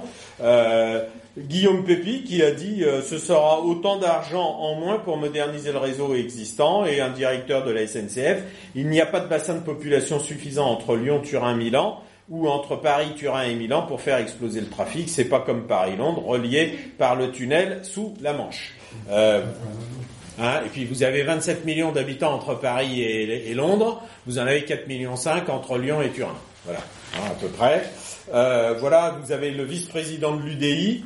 Donc en fait, vous avez quand même beaucoup de personnalités qui sont euh, de Euh, l'ensemble. Je, je m'excuse, dernièrement Mélenchon vient de dire. Mélenchon qui vient de prendre une position. Non, mais du coup, euh, il n'y a pas de débat public, euh, ça passe euh, dans les, euh, les impératifs de l'État, etc. Euh, il était, enfin, pour introduire le débat public, il était possible de créer une commission parlementaire sur cette question-là et d'instaurer un débat là-dessus. Est-ce que vraiment ça a, été, ça a été débattu par tous les gens qui dénoncent Alors, Et c'est des parlementaires pour la majorité. Donc, ce qu'on ce qu'on a montré tout à l'heure, c'est que le 22 décembre, ils ont réuni les présidents des quatre groupes qui existent encore, et ils se sont réunis en disant on va faire voter le lancement des travaux à 10 milliards sans débat parlementaire. Et là, il n'y a personne qui peut revenir là-dessus. donc vous avez les différents présidents de groupes. euh, Quatre groupes, les quatre groupes, oui, les quatre groupes existants, je l'ai dit tout à l'heure, l'UDI, les Républicains, les Socialistes et le groupe communiste. Les quatre se sont réunis avec le président de l'Assemblée nationale et ils ont dit, voilà, euh, qu'est-ce qu'on fait? Oh bah pour ça, on va pas faire de débat. Hop, article 103, pas de débat. Et ça passera le 22 décembre au matin. Donc effectivement, il n'y aura personne dans l'hémicycle. Personne. C'est une certitude. Donc on est en train de travailler pour voir si on peut récupérer des votes. Mais euh, voilà, moi je préfère dire que c'est une mascarade plutôt que euh, aller dire ah ben non, il y a des gens qui ont voté contre. Oui, enfin, c'est toujours le même truc. hein. Voilà, on va pas se faire d'illusions. Donc voilà, vous avez un panel qui est assez large. Ce que je peux vous dire, c'est qu'il y a vraiment, en tous les cas, d'un point de vue politique et largement, des rejets. Sudrail a rejeté le projet, d'accord? Mais tout ça met un petit peu de temps. Il faut bien reconnaître, tout ça met un petit peu de temps. Ensuite de ça, par rapport au financement, vous avez donc deux parties, trois parties. Une partie italienne, des accès, une partie française, qui sont des accès, et un tunnel de base. Ce tunnel de base, il doit être financé à hauteur de 40% par l'Europe. Sachez, et rappelons-nous quand même qu'à chaque fois que l'Europe file 100 euros à la France pour un projet, c'est que vous avez contribué à hauteur de 120 au budget de l'Europe. D'accord? Faut quand même ramener les choses parce que quand on dit ah, l'Europe, l'Europe, l'Europe, l'Europe, l'Europe, tu, tu, tu, te refile ce que tu as donné, mais il te refile un peu moins ce que tu as donné. Donc ça, c'est la première chose. Donc l'Europe doit financer sur ce tunnel 40%. Ensuite, les 60% restants sont répartis entre la France et l'Italie. 25% pour la France, 35% pour l'Italie. D'accord? Voilà, ça c'est la répartition. Dans la limite des coûts certifiés par un tiers extérieur. Et là est l'astuce. C'est-à-dire que là, le tiers extérieur, qui est donc, comme vous l'avez compris, le sous-traitant de Lyon-Turin Ferroviaire de 2002 à 2006 et de 2009 à 2013, alors il était associé avec une deuxième entreprise, pour être très juste, ça c'est Tractebel, hein, filiale de GDF Suez qui élit euh, la deuxième société s'appelle Tucrail. Tucrail est une société belge qui est présidée par un monsieur qui s'appelle Luc Lallemand. Quand vous, quand vous faites euh, le CV de monsieur Luc Lallemand, vous apercevez qu'il est administrateur de Réseau Ferré de France, actionnaire de Lyon-Turin Ferroviaire. Aérobelote, c'est donc quelqu'un qui n'est pas indépendant. Ce tiers extérieur, il a décidé aujourd'hui, qui n'est pas extérieur, que ça coûterait 8 milliards 6. Bon, déjà, moi je me pose une question, comment se fait-il que les Suisses, ça leur a coûté 11 milliards et demi d'euros pour faire 57 km dans les Alpes, et que nous, on est quand même beaucoup moins cons que les Suisses, puisque nous, ça nous coûterait que 8 milliards 6. Le problème, il est que tout ce qui dépasse des 8 milliards 6, l'Europe, c'est Walou. Si l'Europe, elle dit 40%, vous me dites combien ça coûte, 8 milliards 6, très bien, je vous donne 40% de 8 milliards 6. Sur plusieurs budgets, on verra après. Le reste, c'est pour vous. Et donc, si ça passe à 11 milliards, bah, c'est pour la France et l'Italie. Sauf que là, on n'est plus sur une répartition à 42,1 et 57,9, qui sont les parts. C'est 50-50. Excuse-moi, j'ai Ouais. une question parce que tout à l'heure, euh, on se posait la question avec mon ami, c'est que, en fait, du coup, on était souvenu à cause des résistances. En fait, du coup, moi, ce qui, me posait, la- le- ce qui m'intéresse dans le conseil de grand projet unité, c'est que c'est autant la peste à scheme, que c'est voilà, que c'est dans notre. Des aides, il y en a qui des aides partout, c'est qu'il y a beaucoup de choses qui doivent être constituées comme territoire de, de zone à défense, ça soit urbain, ça soit. Mhm. Bon, on se disait nous aussi pareil, puis voilà, nous, on est urbains, et que pourtant on s'intéresse à l'environnement, etc. Et on n'est pas des. euh, on n'est pas les ADN, on n'est pas tout ça. Ce que je veux dire par là, c'est que moi, c'est d'un point de vue éthique, qu'est-ce que moi, ce qui m'intéresse, c'est plutôt la, la notion éthique du grand projet inutile. Et pour, si vous voulez, pour moi, le lien là, il n'est pas euh, le Turin. Il est pourquoi la classe pourquoi pourquoi effectivement c'est hyper connu. Ça fait- c'est- Internationalement c'est super important. Et ce qu'on aimerait maintenant, c'est si c'est fait plus, je pense qu'il ne reste pas beaucoup de temps. Si c'était possible maintenant de parler des résistances, donc ça fait partie aussi des libéraux comme du papier, c'est très bien, parce que vous en parlez. Mais il y a aussi des résistances, on aimerait bien Mhm. savoir euh, comment ça se passe. D'accord Et notamment du côté, euh, du côté italien, parce que Ouais. visiblement c'est plutôt là. Alors, je vais parler du côté italien. Offense. Non, non, non, non, mais t'as aucune offense. Moi, je suis toutes les semaines en Italie avec les camarades italiens, donc j'ai aucun problème.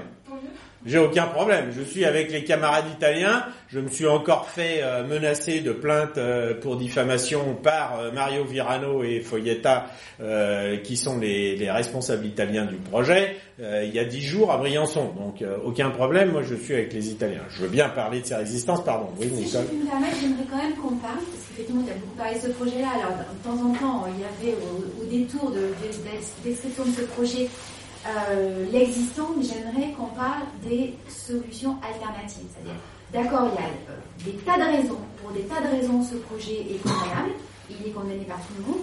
Maintenant, il est possible, et c'est un acte d'importance que de défendre la solution, le- les solutions alternatives, j'aimerais qu'on parle un petit peu de ce qu'il est possible de faire. Et quand, en faisant un peu condensé, mais que tout le monde sache ici, parce que c'est vrai que certains ont entendu parler de, de- de- des critiques contre ce projet-là, mais il faut que tout le monde entende bien qu'il y a moyen de faire autrement, et tout de suite. Euh, Il y avait une autre question. On prend juste toutes les questions. Je vais essayer de, de répondre à tout le monde en même temps. Ça va dans, dans le même sens. Euh, pour- donc en Suisse, apparemment, ils réussissent à mettre des camions sur les trains et à faire traverser la Suisse par les- comme ça. Alors qu'en France, on a, vous l'avez dit tout à l'heure, des infrastructures, euh, à Modane, etc. On a le, le- le tunnel et au fond, les autoroutes ferroviaires, tout ça, ça marche pas. Et on a de plus en plus de camions sur nos autoroutes. Alors, euh, peut-être que vous avez, j'ai une petite, idée de cela, mais euh, vous en avez, vous avez sûrement des éléments beaucoup plus précis. Moi, j'aimerais bien qu'on qu'on évoque ce problème-là. D'accord. Bon, ju- juste parce que tout à l'heure j'ai parlé des réseaux existants. Là voilà, vous êtes à l'entrée sud du Gothard, 1150 mètres d'altitude, il y a de la neige. Et voilà, eux ils font du fret ferroviaire. Toute l'année, on est sur la ligne qui a été construite en 1874. Il neige meumeux, euh, pour une raison simple d'ailleurs, il neige beaucoup plus là-bas, il y a plus de neige à 1150 mètres d'altitude au nord des Alpes, pour une raison très simple, c'est que vous avez moins d'influence non seulement de l'Adriatique, mais de la Méditerranée. Tandis que nous, on est sur une barre rocheuse des Alpes qui est nord-sud, alors qu'eux, ils sont sur une barre rocheuse est-ouest. Et quand ils sont au nord de cette barre, bah, vous avez et plutôt des influences sibériennes que des influences méditerranéennes. D'accord? Donc, il y a plus de neige. Vous voyez, ils ont deux motrices de traction. Vous verrez à la fin qu'ils ont une motrice de pouce. Ce que je veux simplement vous montrer, c'est que ça marche parfaitement en Suisse. Effectivement, 65% des marchandises trafic là-dessus.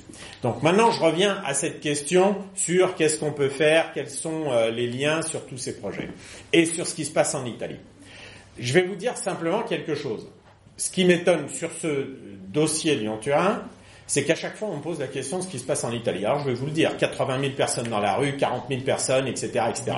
La, la question que je pose, c'est comment se fait-il qu'en France, alors que les trois quarts du projet sont en, est en France, que tous les mauvais coups partent de la France, tous les mauvais coups, contre les camarades italiens qui sont attaqués en justice, etc., tous les coups viennent de la France. Et je peux vous dire que Louis Besson, que vous avez vu tout à l'heure, est allé témoigner au procès des trois Italiens accusés de terrorisme. Ce sont les Français qui sont allés témoigner pour demander des condamnations en actes de terrorisme, dont Louis Besson, j'ai sa déclaration écrite et son témoignage écrit. D'accord? Ce que je vous dis simplement, c'est que en Italie, vous n'avez pas de ZAD, que ce soit clair. Vous avez des présidios, mais un présidio, c'est pas une ZAD. D'accord Ça n'a rien à voir avec Notre-Dame-des-Landes. Rien à voir. C'est simplement toute une vallée qui s'est mobilisée. Et donc, notre question, et si aujourd'hui je suis là, et, et si j'essaye d'expliquer aux gens pourquoi il y a des vraies légitimités à s'opposer, c'est parce que, je vais vous dire, une fois, il y a les mecs de la conf qui sont allés voir Kieran, Confédération Paysanne des Camarades. Ils sont allés voir Kieran qui leur a dit, vous dites n'importe quoi. On peut pas utiliser la voie existante, quand il neige, les trains montent pas. Ils sont ressortis, vous savez ce qu'ils ont fait? Ils n'avaient pas vu ce film, hein Ils m'ont téléphoné, ils m'ont dit Daniel, tu nous as dit une connerie. Tu nous as dit une connerie Les trains, ils montent pas quand il neige. Alors, vous faites quoi, là? Plus personne sait se bagarrer. D'accord? Je leur ai dit, mais les enfants, là, vous devriez passer un tout petit peu plus de temps sur le film. Un petit peu plus de temps sur l'information et sur la formation. Parce qu'à chaque fois que vous allez voir un mec, vous vous faites en papaouté. Vous allez voir, je vous conseille, là, tous ceux, vous n'êtes pas allés à Nuit debout? Vous êtes allés. Vous savez, moi j'ai pas pu intervenir à Nuit debout. Ni ici, ni nulle part. Parce que les mecs de la CGT ont refusé. Parce que les mecs de la CGT, ils sont tous pour le Lyon-Turin. Ils ont bloqué tous les débats sur le Lyon-Turin. Alors moi je vous le dis, on peut aller en Italie, mais moi je vous dis, les camarades de la CGT, il va falloir discuter avec eux. Parce qu'ils sont en train de se faire empapaouter par 3-4 mecs qui gueulent plus que les autres, et qui en fait n'ont jamais dit à leurs camarades que c'était un partenariat public-privé.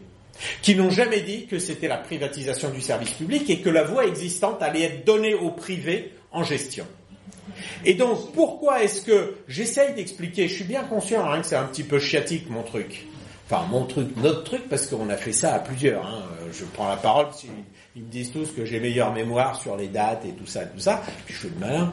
Mais ce que je veux vous dire, c'est que la bagarre, elle est chez nous, elle est au quotidien. Elle est au quotidien comme euh, Philippe Laya est au quotidien dans la bagarre, comme on est au quotidien en bagarre sur tout. Le problème, c'est que sur le Lyon-Turin en France, jamais, jamais on s'est développé et qu'à chaque fois on m'a dit Ah, mais les Italiens. Je, me suis engueulé avec Ruth Stegassi, terre à terre. Vous voyez ce que c'est? Sur France Culture. Ce que c'était d'ailleurs.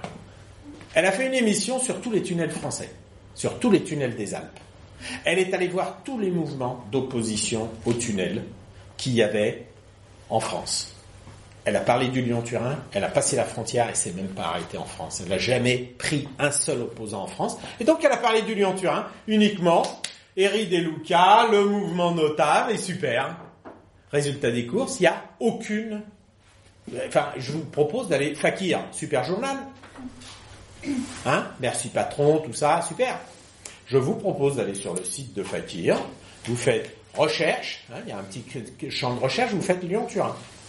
Je vous laisse mon numéro de téléphone, vous m'appelez dès que vous avez trouvé quelque chose. Hein. Ma ligne ne va pas être saturée. Je vous dis. Et donc, voilà, quelles sont les prochaines échéances? Il y a des échéances des autres, mais les échéances, elles doivent être les nôtres.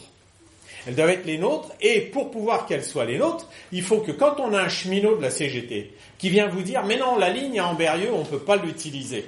On ne peut pas utiliser ni pour les voyageurs, ni pour rien, parce que la ligne est dangereuse, parce qu'en 1917, il y a eu un accident. Ils ont osé écrire ça.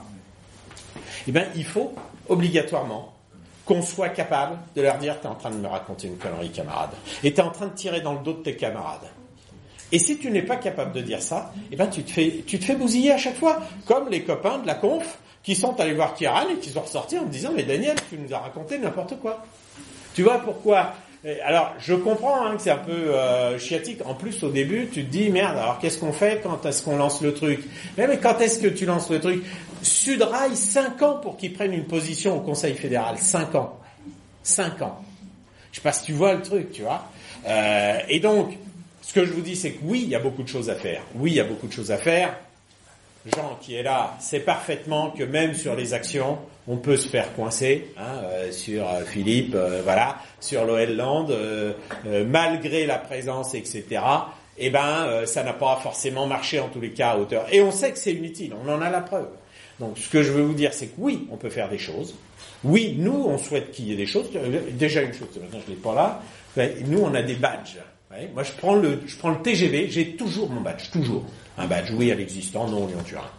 Je peux vous garantir que je prends le TGV, je n'ai plus un voyage où le contrôleur me dit pas, mais alors, euh, oui, c'est- pourquoi cette connerie, etc. Et qu'on commence à discuter. Vous voyez? Alors, c'est pas une grande action, ça c'est sûr. Mais les gens se disent, mais putain, on a le droit d'être contre Lyon-Turin. On a le droit d'être contre Lyon-Turin. Euh, euh, des trucs qui n'existaient pas avant. Donc, voilà, ce que je pense, mais ça n'est que mon avis, mais moi je suis prêt à participer à, à tout. Mais ce que je dis, c'est l'action, elle doit venir de chacun d'entre nous. Moi j'ai fait ce que je pouvais faire, voilà, je... je pardon, je... Oui, Non, vas-y. Petite question, en admettant que le, le débat change d'orientation et qu'en effet le projet puisse être complètement abandonné, imaginons. Hum. Qu'est-ce qu'on fait de l'existant de, Je veux dire, des, des cendrilles, des cavernes, Ouais. tous ces trucs qui vont nous péter à la gueule euh, dans 50 ans parce qu'on aura oublié que c'est là et que. Hum. Et que, voilà, qu'est-ce qu'on fait Ouais, alors, donc là-dessus, la, la première question, c'est euh, que qu'est-ce qu'on fait de ces trucs-là Je dis, moi, aujourd'hui, arrêtez le projet aujourd'hui, n'hypothèque pas l'avenir. C'est-à-dire que si un jour quelqu'un arrive faire la démonstration qu'il y a besoin de faire ça, ça sera là, les études seront faites, d'accord euh, Juste quand même, ce qu'il faut quand même préciser là sur ces galeries, c'est qu'en creusant notamment Villa-Rodin-Bourget, hein, on a quand même l'Onera qui s'est enfoncé. Exactement après le creusement de Villa-Rodin-Bourget, la galerie de Villa-Rodin-Bourget, et là il n'y a personne qui se pose la question. Hein. Donc, effectivement, c'est chiant, on a mis un milliard, un milliard et demi hein, aujourd'hui. On a mis un milliard et demi qui serait perdu si on ne le fait pas. La question c'est est-ce que parce qu'on a mis un milliard et demi, il faut en mettre 26 de plus? Non, mais là, c'est pas financier, c'est purement euh, technique. Non, non, mais techniquement, euh, moi je ne suis pas géologue. Ce que je dis, c'est que effectivement, il va falloir trouver ou une utilisation ou pas. Ce que je sais, c'est que par contre, on a mis un milliard sur les voies existantes et j'aimerais bien savoir à quoi ça a servi. Puisqu'il y avait 10 millions de tonnes à l'année avant, aujourd'hui il y en a plus que 3 millions et demi de tonnes, et on a quand même mis le milliard. On a ouvert tous les tunnels pour pouvoir faire passer soi-disant plus de marchandises, 20 millions de tonnes selon l'ancien ministre des Transports, etc., etc. La question, c'est euh, qu'est-ce qu'on fait? La question, c'est qu'il y a un moment, si on fait une connerie, on peut s'arrêter. Voilà. Et c'est pas parce qu'on va faire des tunnels qu'on n'aura pas fait la connerie. On aura fait une plus grosse connerie. Vous arrêtez là. Donc, je suis pas capable de répondre de qu'est-ce qu'on fait. Je sais pas s'il faut faire des champignonnières. Je sais pas ce qu'il faut faire avec cette connerie.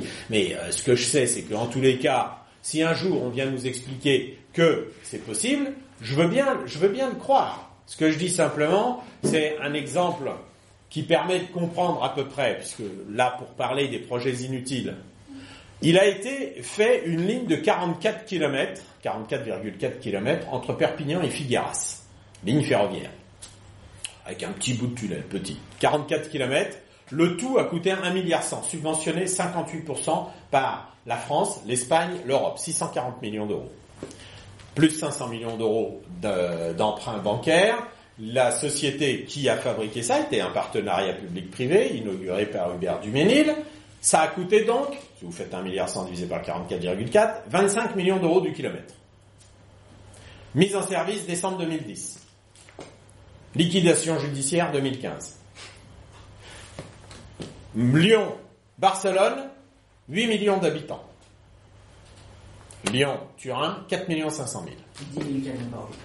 Au Pertus, vous avez 10 000 camions par jour qui passent en moyenne.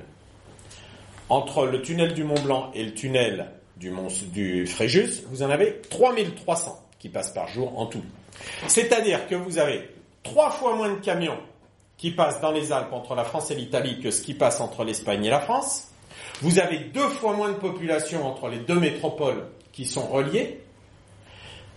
L'un a coûté 25 millions, l'autre est prévu à 150 millions d'euros du kilomètre, c'est-à-dire six fois plus cher. La question, la vraie question et le vrai paramètre, c'est comment on fait quand à 25 millions d'euros du kilomètre, avec trois fois plus de camions et deux fois plus de population, on est en liquidation judiciaire sur un budget d'un milliard cent, comment on fait sur un budget de 30 milliards quand on a deux fois moins de population, trois fois moins de camions et que ça coûte six fois plus cher?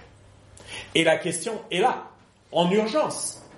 Alors voilà, maintenant, je, enfin voilà, j'ai répondu un petit peu ça. Je voudrais juste répondre à ce qu'a demandé euh, Nicole pour essayer et après passer peut-être plus concrètement à ce qu'on peut faire. Mais tu vois, c'est important d'avoir ce rapport-là. Hein. Tu as un truc qui a été mis en liquidation judiciaire et où tu as l'État français qui dit, ben maintenant c'est RFF qui récupère le machin. SNCF Réseau doit récupérer ça. Ça va faire des pertes toute la journée, c'est pas grave, SNCF Réseau, et donc le contribuable doit le prendre. Et donc, ça c'est intéressant de savoir que tu as un truc à six fois, plus cher, six fois moins cher, deux fois plus de population, trois fois plus de camions, qui est en liquidation judiciaire. Bon, et alors, juste par rapport à ce qui est possible à notre sens. Quand je dis notre sens, là, c'est euh, les gugus que vous avez vu arriver tout à l'heure, là, euh, parce qu'on a travaillé ensemble depuis six mois à essayer de faire des propositions. Des propositions concrètes pour diminuer le nombre et le trafic routier des marchandises sur la route dans les vallées alpines. Ça tombe à pic de pollution, puisque là, euh, il y a Mignola, le vice-président au transport, qui a dit « Je demande à tout le monde de me faire des propositions. Propositions concrètes avec des solutions concrètes qui sont capables d'être mises en œuvre en 2017. » Voilà la, la feuille de route qui pose. Et il a envoyé ça à tout le monde. Aux cheminots, aux environnementalistes, aux politiques, à tout le monde, y compris à nous. Et donc, nous, on dit, il y a une station à Amberieux qui est en mesure de pouvoir accueillir le fret parce que il y a l'autoroute qui va faire Annecy-Chamonix qui va euh, passer, ouais, reprend le, le câble. Vous avez Annecy-Chamonix qui passe à côté d'Amberieux. Et donc, cette autoroute, les camions qui viennent euh, du nord de la France ou de Mâcon peuvent passer à Amberieux, monter sur le rail. Vous êtes quand même pas très loin, hein, on est à 35 km de la ceinture est de Lyon, et donc on peut monter de Lyon jusqu'à Amberieux pour charger des marchandises. Et nous on dit, là on peut utiliser ça pour charger des marchandises. Quand je, je sais pas si je me suis bien tout à l'heure, je suis pas j'en ai pas l'impression. Non, non, non, mais- Ce que je veux dire, c'est que, mm, quoi, je sais pas, on en discutait, c'est que c'est vraiment d'un point de vue éthique, c'est-à-dire que moi, quand j'entends le fait que voilà, tu as, un gros projet inutile et que finalement tu te retrouves piégé à dire moi je vais faire une réponse alternative, je vois pas en quoi, si c'est un piège, pour moi c'est piégeux. Donc, j'ai pas dit qu'il fallait qu'il y ait jamais une solution. hein. Je dis que c'est piégeux parce que tu te retrouves toi finalement à aménager le capitalisme, à aménager finalement le territoire que tu n'aurais jamais eu envie de le faire, simplement pour, pour qu'il y ait un peu moins de dégâts. Ce que je veux dire, c'est que c'est comme si on, on- on te forçait à faire quelque chose que tu n'avais pas envie de faire, mais simplement pour que ça soit moins grave, que ça aille moins loin. Et si tu veux, d'un point de vue éthique, c'est vachement compliqué. Alors moi le mot alternative, je l'emploie jamais. Non mais moi, je Non mais moi je l'emploie. T'as posé la question comme ça, je l'emploie jamais. Pourquoi? Parce que justement je dis, j'ai pas à proposer une autre solution pour faire la même chose. Mais, mais nous c'est pas ce qu'on dit. Nous on dit, il y a des infrastructures qui existent et on peut les utiliser. Après ça, on dit, il n'est pas nécessaire de faire du transport de viande pour aller abattre des veaux en Italie, pour qu'ils reviennent sous forme d'escalope, pour remonter je ne sais où, etc. On le dit également, si tu veux. Et on dit que dans la première des solutions pour qu'il y ait moins de trafic routier de marchandises, ben, c'est qu'il faut que le trafic de routier marchandises ou le trafic de marchandises soit nécessaire et soit un besoin. Donc moi je milite toute la journée pour des circuits courts, je, joue encore plus dans les circuits courts parce que moi je fais mes propres patates et mes propres fruits et légumes. Donc euh, là je suis très très court comme circuit et je suis autosuffisant là-dessus. Donc j'ai aucun problème là-dessus. Ce que je veux dire simplement, c'est qu'on n'est pas en train de dire vous avez un projet d'augmentation des trafics, ce qui est leur projet, et nous vous proposons une alternative qui fait pareil, mais sans faire votre projet. On leur dit votre, projet est un projet de merde, et aujourd'hui ce qu'il y a peut circuler sur l'existant. C'est tout. Sauf que à chaque fois que des gens ont dit ça peut circuler sur l'existant, ils ont dit ça peut circuler sur l'existant. Et après la question c'est comment? Résultat des courses, ça fait 25 ans que les associations environnementalistes disent ah non mais il faut utiliser la voie existante. Ils disent très bien, et ils ne l'utilisent pas. Et là, là, Mignola vient de dire comment vous faites? Dites-moi juste comment. Et là, tu t'aperçois qu'il n'y a personne qui a regardé comment, quelle est la hauteur d'un camion qui peut passer sur un wagon. Il n'y a personne qui a regardé euh, si on peut passer ou pas un wagon. Moi, je vais te dire un truc, j'ai même dit, on peut mettre les wagons, les camions, sur des wagons petits trous. Très bien. Personne ne m'a contredit, même pas les mecs de la CGT qui me disaient euh, non, c'est pas possible, m'ont jamais contredit là-dessus. En fait, c'est pas possible. Il y a des contraintes de gabarit qui ne sont pas possibles. Et donc, tu- les, gens te disent tout et n'importe quoi là-dedans. Là, le truc de Chiara, non, non, mais ça monte pas quand il y a de la neige, etc. Ce que je veux dire, c'est que nous, on n'est pas en train de proposer des alternatives à un schéma de croissance économique euh, débile, etc. On dit, on dit simplement, il y a une voie existante, il y a des solutions pour l'utiliser. Il y a des plateformes qui sont inutilisées. Depuis 94, il y a des plateformes qui sont inutilisées, notamment en Berrieux. On peut l'utiliser parce que tout est là. Alors au lieu d'aller faire euh, fondre des nouveaux rails, etc., faire des nouvelles voies, faire des suies, des tunnels, des machins, des trucs, il y a des trucs, utilisons pour ce qui est nécessaire. On s'arrête là. Euh, après, on n'est pas en train de dire, bah voilà, euh, c'est super bien d'aller faire voyager les marchandises quand il n'y en a pas besoin, etc., etc. C'est pas notre propos. Nous, on dit simplement, il y a des trucs de bon sens aujourd'hui. Avec ça, qu'il y a quand même un petit problème de pollution par les transports de marchandises, qui n'est pas majoritaire. Hein. Transport des marchandises dans la pollution dans les vallées alpines, juste pour savoir, c'est maximum 25%. Le reste, c'est chauffage et voiture individuelle. Bon, hein, pour ramener les choses à leur juste valeur, sur les 1200 camions, 1800 camions qui passent par jour au Fréjus, on trouve 4500 camions à Chambéry, 1800 qui vont arriver au Fréjus, dont 600 qui arrivent de Grenoble, qui passent pas à Chambéry d'ailleurs. Vous avez 4500 camions par jour. Mais les voitures rapportées en nombre de camions, si on prend 5 voitures pour un camion, c'est 20 000 camions. Il y a 100 000 voitures par jour à, à Chambéry. Et donc là, on dit, notre alternative, c'est de dire tapons sur les vraies priorités, la pollution de l'équivalent de 20 000 camions par jour, donc améliorons les transports du quotidien, doublons les voies existantes qui desservent Chambéry, etc., etc., euh, parce que là, il y a vraiment de quoi faire sur le territoire, mais simplement pour que les gens ils puissent aller bosser avec des transports en commun qui fonctionnent correctement. Là, voilà, tu vois. On, après ça, donc, tu vois ce que je veux dire. On n'est pas en train de dire, euh, euh, on est des techniciens, on va euh, vous aménager un meilleur projet par rapport à vos objectifs. Leur objectif n'existe pas. Mais, enfin voilà. Mais, et tu dis, bon, ils vont faire un gâchis énorme, il va falloir qu'on leur propose un truc qui fera. En fait, tu te retrouves piégé. Dire, il faut peut-être que nos territoires sont moins abîmés, donc on va peut-être proposer quelque chose à des, à des gens oui, Bref, tu vas partager, tu vas, non, tu vas co-gérer, vas co-gérer quelque chose. Non, non, parce que quand, on, quand par exemple on propose le triplement des, des, des, des trafics TER entre Annecy et Chambéry, entre euh, quand, on, quand, on, augmente les trafics euh, pour les TER et qu'on enlève les gens justement de la route, ce fric qui sert à rien, on le met sur des infrastructures utiles tous les jours pour tout.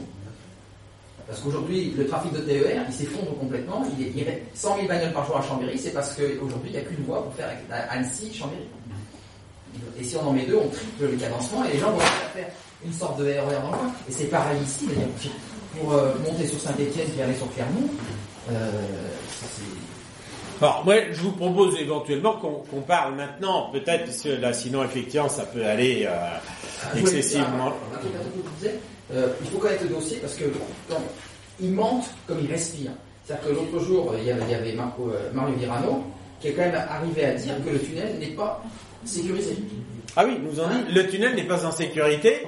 Et je lui dis, mais monsieur, qui est-ce qu'il faut croire? Est-ce qu'il faut vous croire, vous, Mario Virano, ou n'importe qui, là, au bout de votre table, qui nous disent que le tunnel n'est pas en sécurité, le tunnel existant ferroviaire?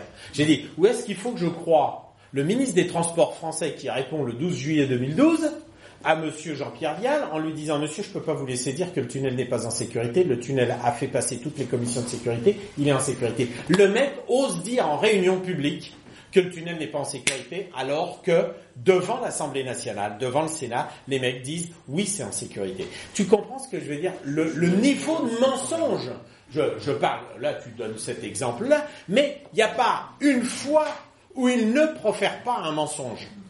Et donc, si tu veux, clairement, nous, enfin, je dis nous parce que moi, j'ai fait à ma manière, hein. j'ai écrit un bouquin comme ça pour dire, moi, je sais faire des trucs, je sais pas tout faire. Euh, j'ai fait à ma manière, ma manière, ça a été de démonter chaque mensonge les uns derrière les autres. Voilà. Euh, ma... Après, sur l'état de sécurité du tunnel, même si euh, bon, je connais ni euh, Mario Virano, ni euh, je sais plus qui, mais on peut quand même s'interroger dessus, sachant que c'est un ouvrage qui a quand même plus d'un siècle.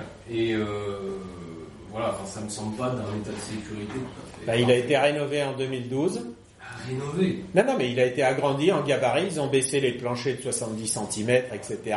Ils ont mis des réserves d'eau dans toutes les anciennes galeries. Toutes les aérations sont faites, etc. Moi, je ne fais que, que dire ce qui, ce qui est dit dessus. On va partir sur je vous soupçonne d'appartenir à des dans l'organisme. Non, non, mais peu importe d'ailleurs, peu importe. Non, non, je vous rassure, je suis pas. Non, non, non. Et euh, d'ailleurs, c'est pas. Je dis pas ça pour exprimer un avis. Non, non, non. Je, non mais je, je, ne donne pas mon avis ici, mais simplement, techniquement, moi, c'est la technique qui m'intéresse. Mais techniquement, il y, a, il y a une solution qui est très très simple. Plutôt que creuser un tunnel de 57 km, on double un tunnel de 15 km à côté et on est en gabarit GC. D'accord? Une voie dans chaque tunnel au milieu de la voûte et on est en gabarit. GC et on a creusé 15 km, on sait exactement le prix que ça coûte, ça coûte 470 millions d'euros. Voilà, ça coûte pas 10 milliards, ça coûte pas 13 milliards, ça coûte 470 milliards d'euros, 470 millions, on creuse 15 km et on équipe des voies. Point, prêt, terminé. Ce que je veux dire simplement maintenant, si vous voulez, c'est effectivement qu'est-ce qu'on peut faire, qu'est-ce que vous êtes prêts à faire? Nous, on est prêts à aider partout, à faire en tous les cas avec les gens. Enfin, voilà, la question c'est comment on y va. Moi, avant de venir ici, on m'a enfin, dit il y a un truc euh, dans le cadre de la convergence des luttes, etc.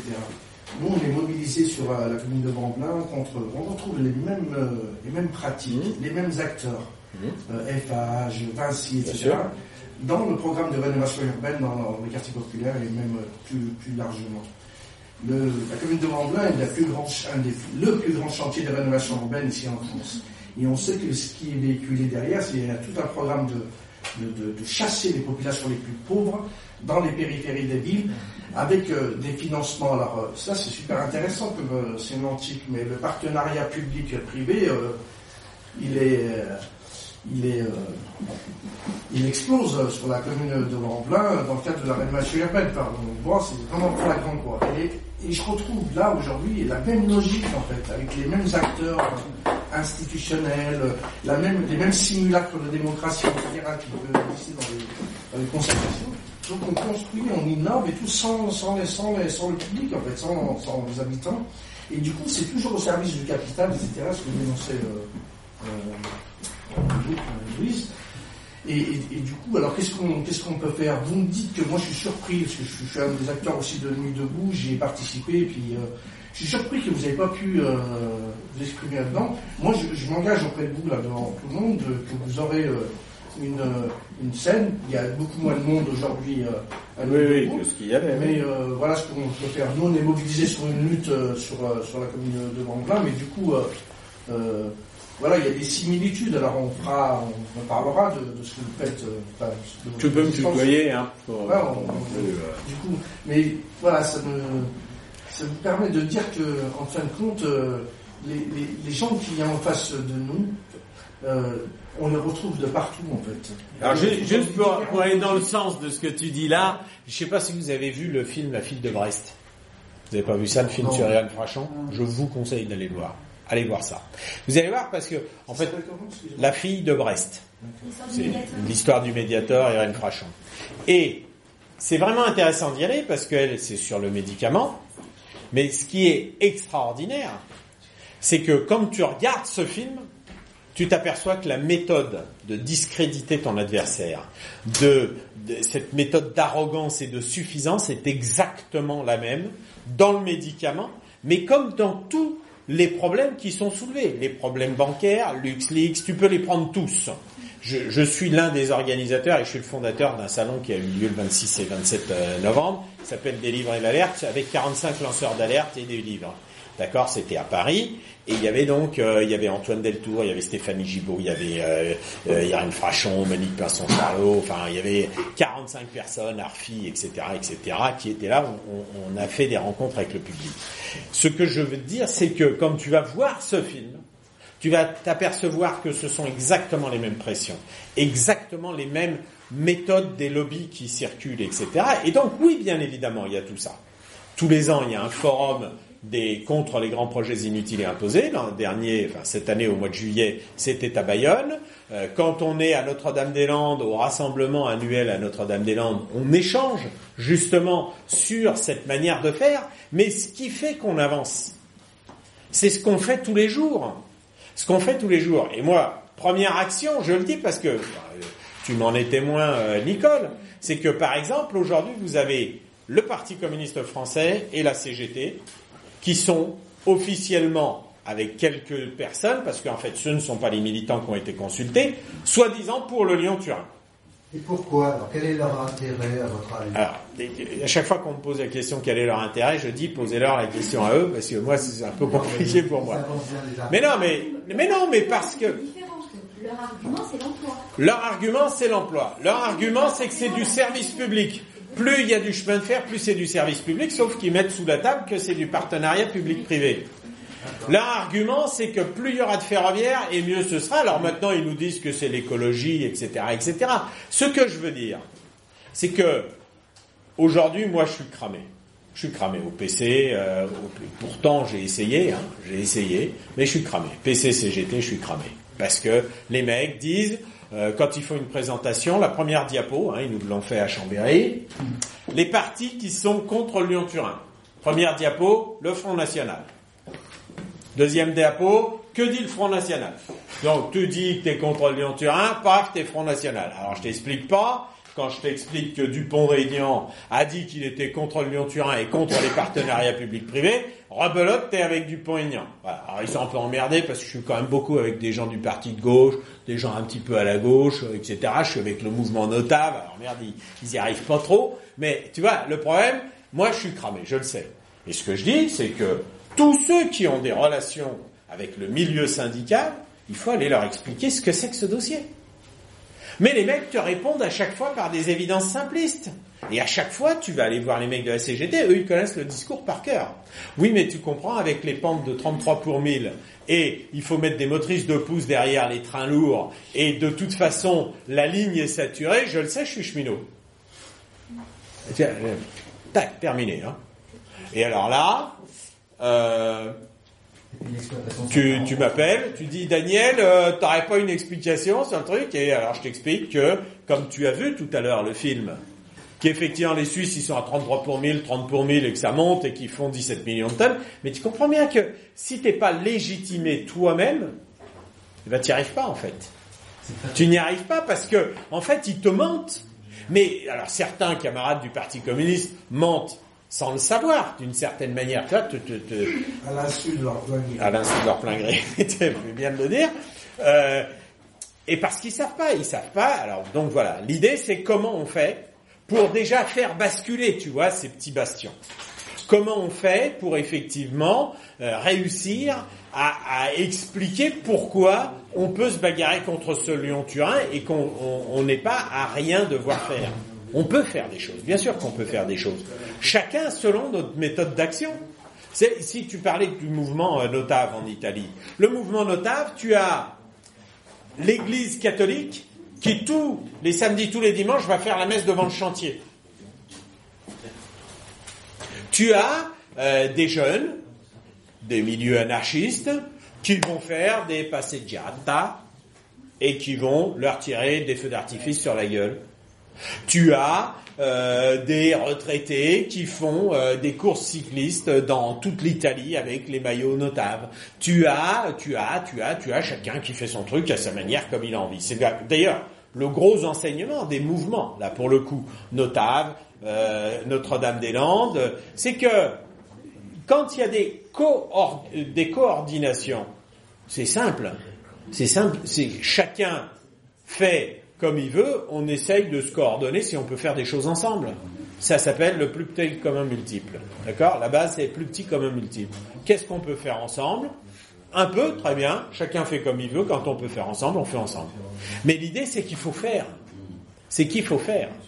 Et le problème de ce, pro- de ce projet Lyon-Turin, c'est qu'à chaque fois qu'on m'en parle, on me dit, ah oui, et puis les Italiens, ils y vont fort. Oui, non, mais attends, le problème, c'est là, qu'est-ce qu'on branle chez nous, quoi?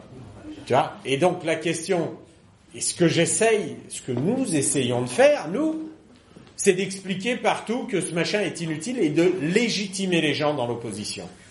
Très franchement, à chaque fois que j'ai parlé du Lyon-Turin dès le début, c'était ah bon, t'es pour les camions sur la route et la pollution, ah bon, t'es contre le service euh, public euh, et t'es contre le ferroviaire, t'es manipulé par le lobby des camionneurs, etc., etc.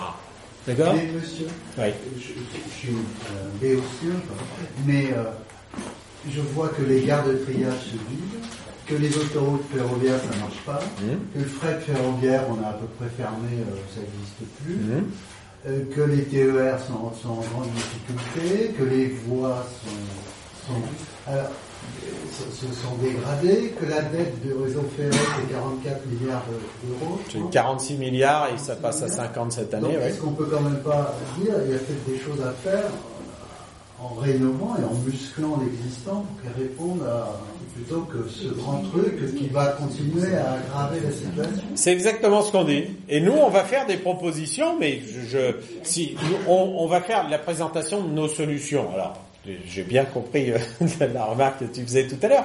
Nous, on va proposer des solutions d'utilisation de l'existant.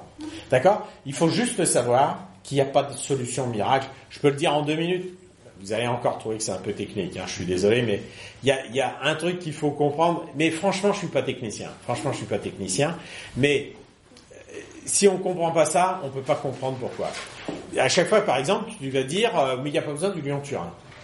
Là, ce truc est-ouest, il n'y en a pas besoin. On va dire, ah bon? Et alors pourquoi les Suisses, ils ont fait le Lodgeberg et ils ont fait le Gotthard, et pourquoi les Autrichiens, ils font le Brenner? Ah Alors là, euh, tu dis, bon, euh, bon. Alors je vais t'expliquer pourquoi. En fait, quand tu délocalises une entreprise, tu as deux effets complètement contradictoires et inverses. Que tu sois sur un axe nord-sud de circulation des marchandises ou sur un axe nord-sud. Est-ouest, pardon, ou nord-sud. Tu délocalises tes usines Fiat qui étaient à Turin, tu les délocalises au Maghreb. Tu fermes tes hauts fourneaux qui produisaient des euh, produits métallurgiques qui permettaient de fabriquer les Fiat en France, et donc tu ne livres plus des tôles pour fabriquer des Fiat ou des Alfa Romeo à Turin, puisque tu as fermé tes usines, et tu ne livres plus de voitures. Tu délocalises et tu diminues tes trafics, que ce soit routier ou ferroviaire. Par contre, comme tu les as délocalisés au Maghreb, par exemple, ils vont arriver par bateau. Mais ils sont pas cons les Italiens quand ils ont des Fiat à livrer pour la France, au lieu de les livrer à Gênes en Italie pour les faire monter à Milan, puis Turin, puis par le tunnel pour venir à Lyon, ils les font venir à Fos-sur-Mer. Pas con Et ça monte sur euh, la vallée du Rhône. Et donc tu t'aperçois que pour la même raison, quand tu délocalises ton entreprise, tu diminues tes trafics de marchandises sur l'axe est-ouest alors que tu les augmentes sur les axes nord-sud. C'est pire que ça, parce que là je te parle d'un truc simple, c'est les voitures, t'as fermé. Mais quand tu as délocalisé le tout en Chine et en Inde et en Asie, ben c'est pareil. Les ports, où est-ce qu'ils se trouvent? Ils se trouvent au nord et au sud. Si l'Inde et l'Asie étaient aux États-Unis, effectivement, ça arriverait à Bordeaux, à La Rochelle et à Nantes. D'accord? Façade atlantique, puisque euh, la Chine serait aux États-Unis. On traverse, on vient. D'accord? Sauf que la Chine se trouve au sud et donc ils arrivent par le canal de, Suez. Et comme ils arrivent par le canal de Suez, ben, ils arrivent dans les ports qui sont au sud, au nord. Et quand ils vont au nord, ils vont à Anvers, Rotterdam, parce qu'il y a une grande euh, euh, concentration de population. Résultat des courses, plus tu as un PIB, plus tu as un pouvoir d'achat qui augmente en Europe, et plus tu as un aspirateur à marchandises fabriqué en Asie, en Inde. Et ça arrive dans les ports au nord et au sud, et hop, hop, hop, hop, hop ça trafique. Plus il y a du pognon, et plus il y a des marchandises. Sauf que comme c'est délocalisé, c'est pas parce que tu as plus de pognon que tu vas en avoir sur l'axe est-ouest, parce que tes usines, elles sont plus là. Et donc, en fait, tu vas avoir une courbe sur les axes nord-sud qui est liée à l'augmentation de ton pouvoir d'achat, l'augmentation du produit intérieur brut, PIB, alors que, pour la même raison, sur l'axe est-ouest, c'est la courbe de la production industrielle qui gère le niveau des trafics. Et plus tu délocalises, moins tu as de production industrielle, et donc moins tu as de trafic. Et voilà pourquoi les Suisses, eux, ont construit un truc, parce qu'ils ont effectivement jusqu'à 2008 une augmentation des trafics, alors que nous, depuis 1994, ça s'est pété la gueule. Voilà. Alors, bon, je suis bien d'accord que c'est un peu technique. Mais tu comprends que quand tu as un économiste des transports qui te dit mais non, vous dites n'importe quoi, machin, patin, couffin, voilà. Nous, en tous les cas, on est là en appui pour soutenir des argumentations. Hein si sur euh, Nuit debout, on nous dit, euh, bah, vous dites n'importe quoi et tout, vous dites, attendez, on a notre machin là, on a notre backup, il est là, on vient. D'accord? On parle politique, si vous voulez, je peux parler politique. Mais... Oui, oui, non, mais je, sais, mais je peux te dire qu'à Grenoble, on m'a contacté à plusieurs reprises, les mecs, ils ont dit, on, est incapable, on n'y arrive pas, les mecs, ils bloquent. Les mecs, ils bloquent. Voilà, je vous le dis. Mais voilà, premier objectif, voilà, il y a... Ah ben oui, parce qu'on touche emploi, parce qu'on touche ci, parce qu'on touche là, mais en fait, de l'emploi, il y en a. Doubler, rien que doubler les voies pour aller à Clermont-Ferrand, Saint-Étienne, Clermont-Ferrand, qui est de la voie unique non électrifiée. Doubler ça, doubler Annecy, euh, Aix-les-Bains, doubler Valence, euh, Grenoble, il y a 35 km de voie unique entre Valence et Grenoble. Tu vois, ouais. Et mais... Annemasse, Aix-les-Bains. Oui, oui, non, mais d'accord. Enfin, je dis Annecy, mais euh, on est bien d'accord. Bon, Saint-André-le-Gaz, Chambéry, etc. Tu, tu te dis, là, il y a du boulot. Les mecs, je leur dis, mais putain, du boulot, il y en a, il y a 3 milliards d'euros à dépenser sur le réseau existant pour qu'on puisse faire des transports du quotidien. Voilà, on dit ça euh, très simplement. De grosses. Et puis c'est pas des grosses entreprises du BTP, c'est les petites entreprises qui peuvent faire le boulot, caréner pour pas qu'il y ait des nuisances sonores sur les, les, les gens qui sont à côté, etc. Après, moi je suis tout à fait d'accord pour dire en plus, et là par contre c'est moi, Daniel Ibanez et euh, quelques autres personnes, que moi je pense que effectivement il faut revenir un petit peu à la raison et donc, je pense qu'il est important de faire ses patates et de faire euh, ses légumes. C'est ce que je fais. Et donc, je, je, là-desdessus, j'ai aucun problème là-dessus, si tu veux. Ce que j'aimerais savoir, c'est, ça dû vachement tout à mais euh, comment t'expliques justement, justement euh, l'asymétrie comme ça qu'il peut y avoir, c'est pire comme l'asymétrie, entre justement le fait qu'en France, notamment entre la région et Chambéry et euh, le tunnel et tout, et euh, en Italie, ça bouge vachement. Quoi. Comment tu, est-ce que tu as Ouais, moi j'ai une explication là-dessus que j'ai discuté un petit peu avec les copains italiens. Euh, c'est vachement troublant. Quoi. Alors c'est troublant, mais il faut historiquement revenir un petit peu sur les choses. Ça ne change rien par rapport aux, aux problèmes qu'on a, hein, mais la manière dont je l'apprécie, j'ai pas mal de potes qui sont assez d'accord sur le sujet, c'est que euh, l'extrême gauche française des années 60, 70, a été institutionnalisée par euh, Mitterrand et par euh, 1981. L'extrême gauche italienne a été criminalisée sur un système des années de plomb et euh, des, des brigades rouges et de tous les mouvements extrémistes. D'accord? Donc déjà, tu as deux différences historiques, sauf qu'il y a une répression féroce face à une violence qui ne l'était pas moins en Italie, sauf qu'en Italie, si tu veux, tu as une résurgence et une réminiscence de ces emprisonnements de toute une génération avec les années de plomb qui restent là avec une vraie force. Alors qu'en France, tu as eu une intégration de tout ce qui était extrême gauche, qui fait que l'extrême gauche a quasiment disparu et n'existe plus, a été vraiment intégré dans le système. D'accord? Et donc là, tu as, as déjà historiquement quelque chose qui fait que dans les années 90, la, la lutte qui s'organise euh, en Italie n'est pas du tout organisée sur les mêmes fondements historiques que la lutte qui s'est organisée en France, qui était forte, hein, mais uniquement sur les nuisances locales. D'accord? Nous, la première chose qu'on nous a dit, hein, quand on a commencé, enfin, moi je me suis occupé du dossier en 2011, on m'a dit, ah mais c'est parce que ça fait du bruit à côté de chez vous. Voilà. Et j'ai dit, ça fait pas de bruit à côté de chez moi. Le nimbisme, voilà. Alors j'ai inventé une nouvelle expression, j'ai dit c'est quoi, quoi le contraire du nimbiste hein? Nimbisme c'est not in my backyard. J'ai dit c'est, quoi le contraire? Le bitbisme. Better in their backyard. Voilà. À peu près ça. Et donc, on, on, nous, on, nous, a dit ça. Et puis quand ils ont vu qu'on commençait à démêler leur machin, là ça les intéressait moins. En Italie, ils ont tout de suite commencé par démêler le machin. Parce qu'ils ont bien compris qu'il fallait d'abord démonter le, système euh, de, des fausses prévisions, etc., etc.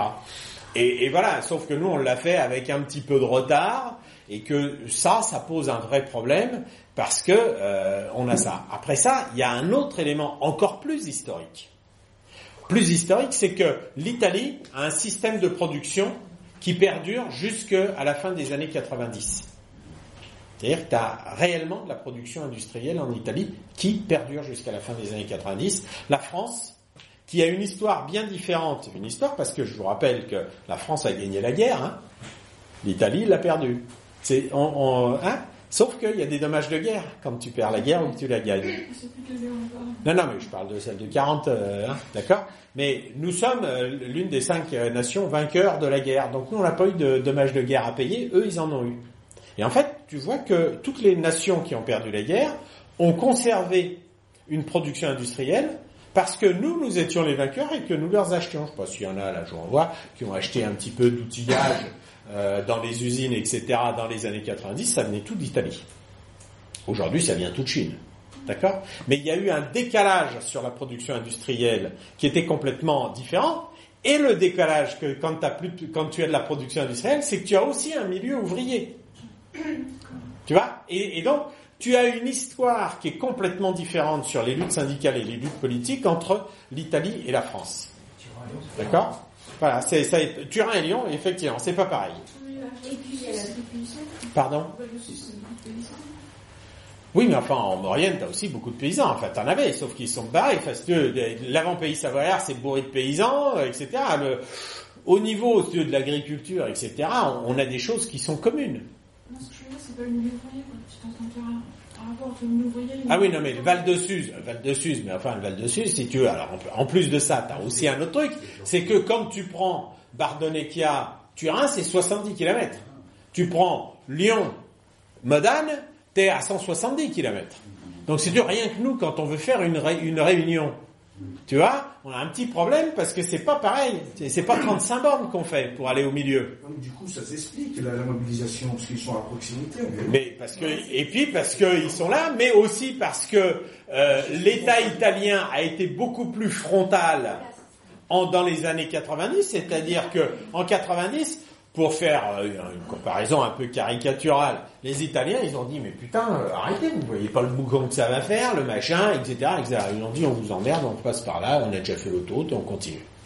En France, ils ont dit, euh, voilà, ça va passer là, là, au milieu du village, et tout ça. Ils ont dit, mais putain, vous déconnez ou quoi? Regardez, ça passe au milieu du village. Et là, ils ont dit, ah bon, euh, et comment on pourrait faire? Alors, regardez, il y a des champs à côté. Ah, ben, on n'avait pas vu les champs, ils en effet. Hop, hop, hop. Et vous avez bien fait de nous le dire. Hein. Et en temps, on a fait un faux, un faux débat. Et donc les mecs, ils ont dit, ça fait du, ça me fait chier là en plein milieu du village. Et en France, en fait, on a adapté ce truc-là parce qu'on est bien fourbe hein, euh, sur euh, le, débat public en France. Et donc on a dit, ah bah oui, là, il y a, ah bah tiens, il y a un champ, bah oui, pas con. Alors les mecs, en fait, la grosse bagarre a été, putain, je le pousse chez le voisin. Moi, j'ai des tracts de la mairie de Francin qui dit, putain, ne disons plus rien, on a réussi à le foutre chez les autres. Ah, le truc, j'ai marqué sur le tract de la mairie. Et, donc, ça s'est passé comme ça, la discussion. Moi, j'habite dans une commune, ça s'appelle Les Molettes. Je- Pour faire court, tiens, on va, on va dire, ça, cette, cette ville-là, ça s'appelle l'Esso, ça, ça s'appelle Les Molettes. Là, tu as toutes les habitations des Molettes, et là, tu as les habitations de l'Esso. Alors, ils ont dit, on fait passer la voie sur l'Esso. Tu vois, mais juste là, là, les habitations sont là et on fait passer la voie là. Et là, au Molette, le mec, il a dit, coup de bol, c'est à. Alors en fait, c'est beaucoup plus près des habitations des Molettes, mais c'était sur le territoire de l'Esson et le maire, il a dit, oh, regardez, on a gagné, c'est à. Enfin, tu vois, le truc, est- c'est un truc foireux complet. Mais il y a eu ce pseudo, cette pseudo-adaptation. En Italie, ils ont dit, on vous emmerde, on fait comme ça. Et là, il y a eu une résistance parce que quand tu es face à un mur, tu résistes. Quand tu es dans le pseudo-consensus et la pseudo-discussion, eh ben, tu te fais en papaouté, tu parles plus d'utilité publique, tu dis, prenez les champs, là. En plus, dans les années 90, tout le monde s'en foutait des champs. Hein tout le monde s'en foutait, c'était du tabac, on va s'emmerder avec ça. Voilà, et puis l'agriculture. Alors aujourd'hui, oui, ça change, parce qu'on s'aperçoit que l'agriculture, c'est ce qui nous file à bouffer, contrairement à ce qu'on pensait, euh, euh, entre guillemets, dans les années 90, il y en a qui le savaient qu'on bouffait. Mais tu vois, ce que je veux dire, c'est qu'il y a eu vraiment des différences d'appréciation, de, de, d'approche des, des structures institutionnelles et d'État par rapport à ces résistances qu'il y a eu. Aujourd'hui, la question, c'est une question bien plus générale, et tu raison, bien plus politique. Moi, j'en suis parfaitement d'accord. Premièrement, euh, d'utilisation de l'argent public. Deuxièmement, euh, de, de priorités réelles. De priorités réelles. Quelles sont les priorités qu'on qu'on veut euh, mettre en place? Donc après ça, chacun a ses appréciations. Ce qui est sûr, ce qui est sûr, c'est que dans ce dossier à 30 milliards, moi je vois des gens de gauche comme de droite qui sont capables de dire on peut pas mettre 30 milliards là-dedans, c'est pas la priorité. Et donc, alors c'est spécial, hein, c'est spécial. Genre, vous êtes tous bien assis, mais j'étais cet après-midi en conférence de presse avec Dupont-Aignan.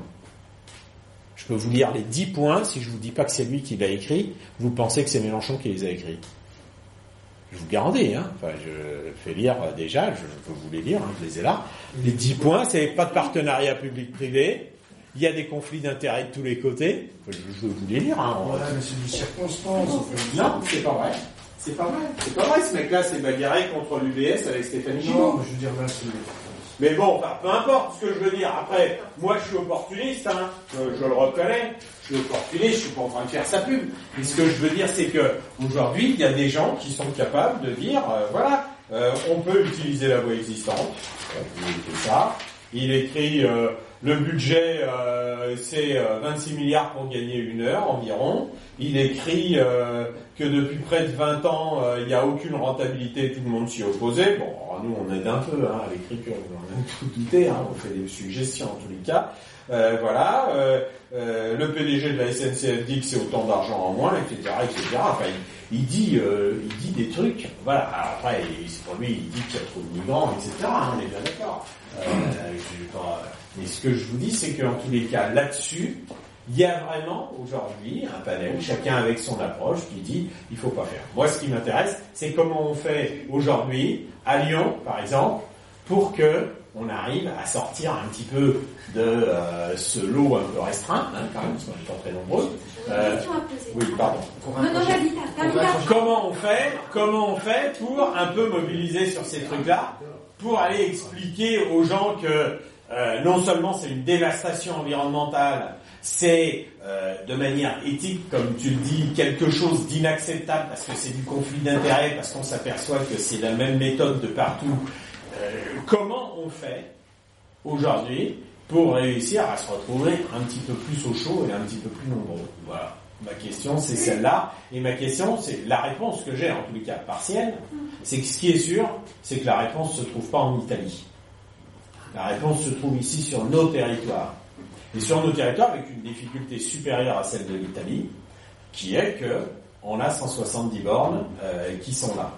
Et que non, non, mais, puis il n'y a pas de ZAD en Italie. Enfin, franchement, je vous garantis, je le dis parce que souvent, Notre-Dame. Oui, oui, non, Les non. gens qui disent pourquoi est-ce que ça marche Notre-Dame alors c'est 20 fois Oui, enfin. Notre-Dame, c'est à un endroit précis que, euh, enfin, je veux dire, on est tous les ans euh, à Notre-Dame, je fais des conférences à voilà, Notre-Dame. fais un truc, Ben, euh, voilà, où. Euh, voilà, ce qui, mais tu sais où t'habites, quoi. Euh, là, euh, où est-ce que tu fais le machin, déjà, euh, et puis on n'a pas les forces. On n'a pas les forces. Donc la première des choses, c'est comment on fait pour avoir les forces, voilà.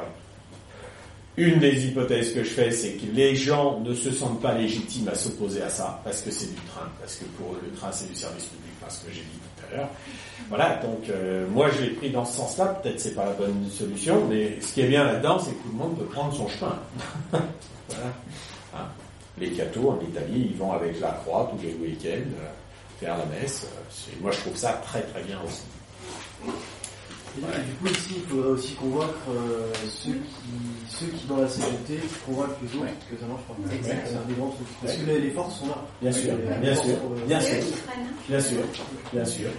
Un des vrais objectifs aujourd'hui, C'est pour les gens qui ont l'écoute des syndicats, euh, des, des, des gens qui sont à gauche, et leur dire mais les mecs, vous vous gourez là, Enfin, vous êtes dans le fond, vous êtes dans le fond, vous êtes en train de vous-même d'ouvrir la porte au, au partenariat public-privé. Enfin, je- organisons un truc public. Alors. Ah mais quand, tu, quand vous voulez. Contradictoire. Est-ce que ça peut être euh, Mais on peut entre faire- des euh, gens de la CGT ou des responsables qui sont Ils avec étaient tous invités ce soir. hein. et, et vous Ils étaient Ouais, invités ce soir, et tout à l'heure on posait une question. C'est des gens qu'on connaît.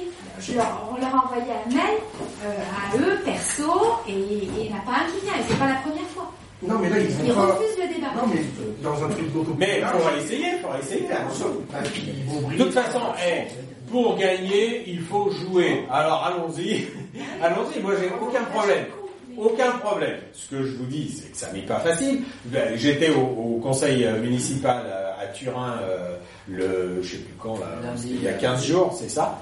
Euh, la- le conseil municipal de Turin, donc qui est le conseil municipal mouvement 5 étoiles, a proposé de faire un conseil municipal ouvert pour qu'il puisse y avoir un débat avec les arguments des contre et les arguments des pour. Les partisans de l'Union Turin, qui sont minoritaires, ont refusé le débat ouvert. Et là, le conseil municipal ouvert, ce qui fait qu'il n'y a pas pu y avoir de prise de parole des experts d'un côté ou de l'autre. Et tu sais ce qu'ils ont été dire dans le débat?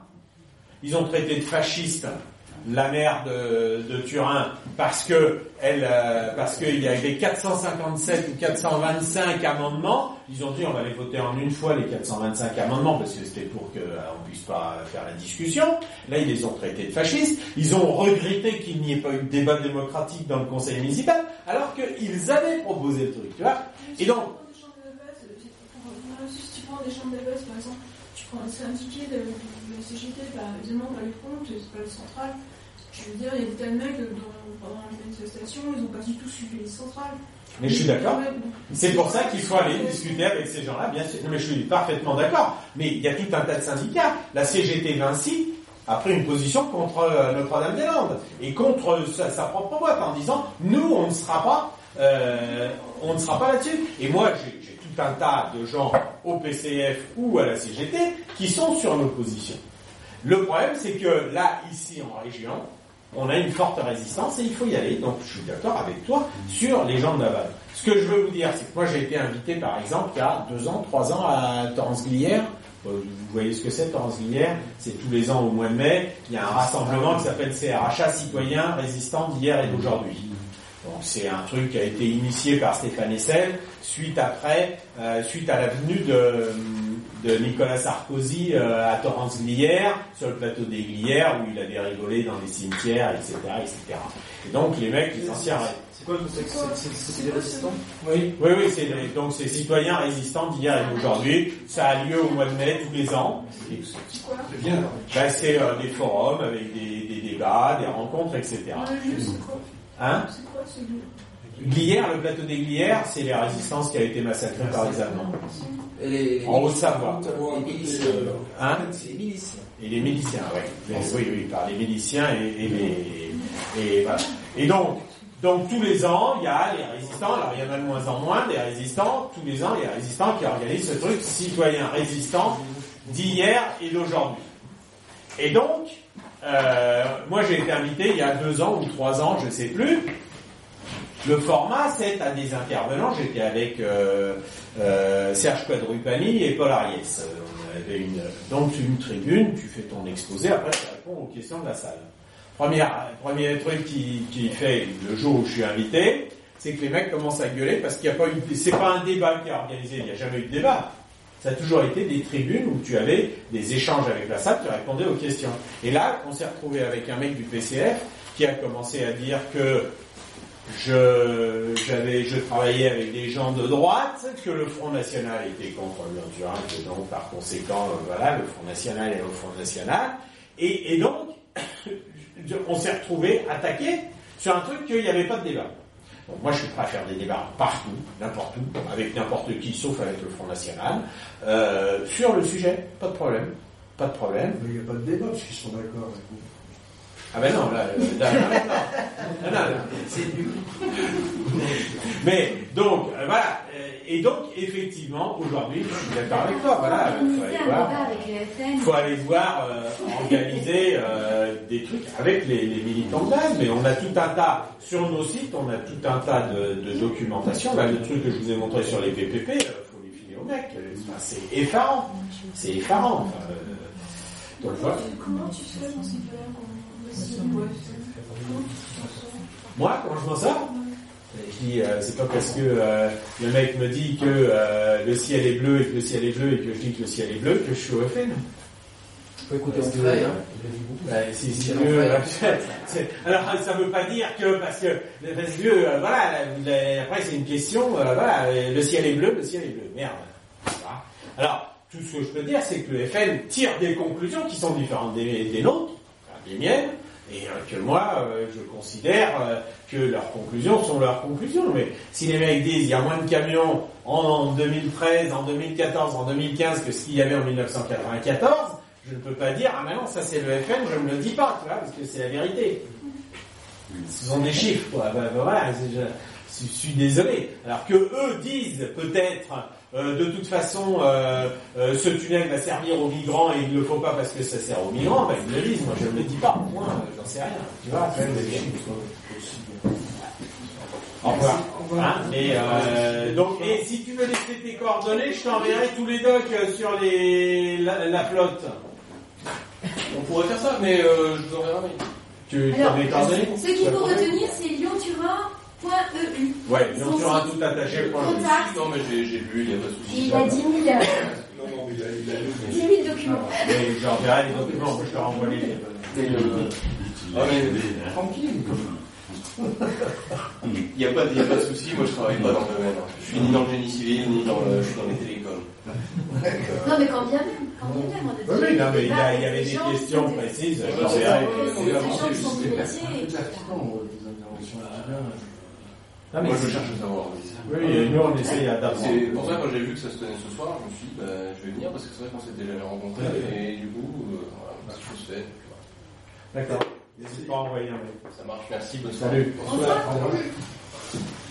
Donc euh, voilà, après euh, la question, oui, ça c'est un vrai objectif. Voilà. Et c'est aussi un objectif de mobilisation. Comment on fait pour aller convaincre euh, les mecs que vous voyez dans les manifs, qu'on voit dans les manifs euh, Là, on va les mettre devant leurs contradictions. Oui, oui, oui, directes, voilà, puis, Est-ce que, tu- est-ce que tu peux poursuivre sur les conclusions de l'EFN qui sont différentes Et les gars, en fait, pour tout dire, euh, moi, pour te dire, je peux pas aller lire non plus toute leur prose. Hein. euh, Non, juste là-dessus, par exemple. Donc, non, non, enfin, franchement. beaucoup pomper ce qui est, ce qui est écrit. Alors aujourd'hui, aujourd'hui, alors moi je peux, là ça par contre je peux le dire parce que je suis allé au conseil municipal de Grenoble quand Grenoble a décidé de sortir du financement du Lyon-Turin.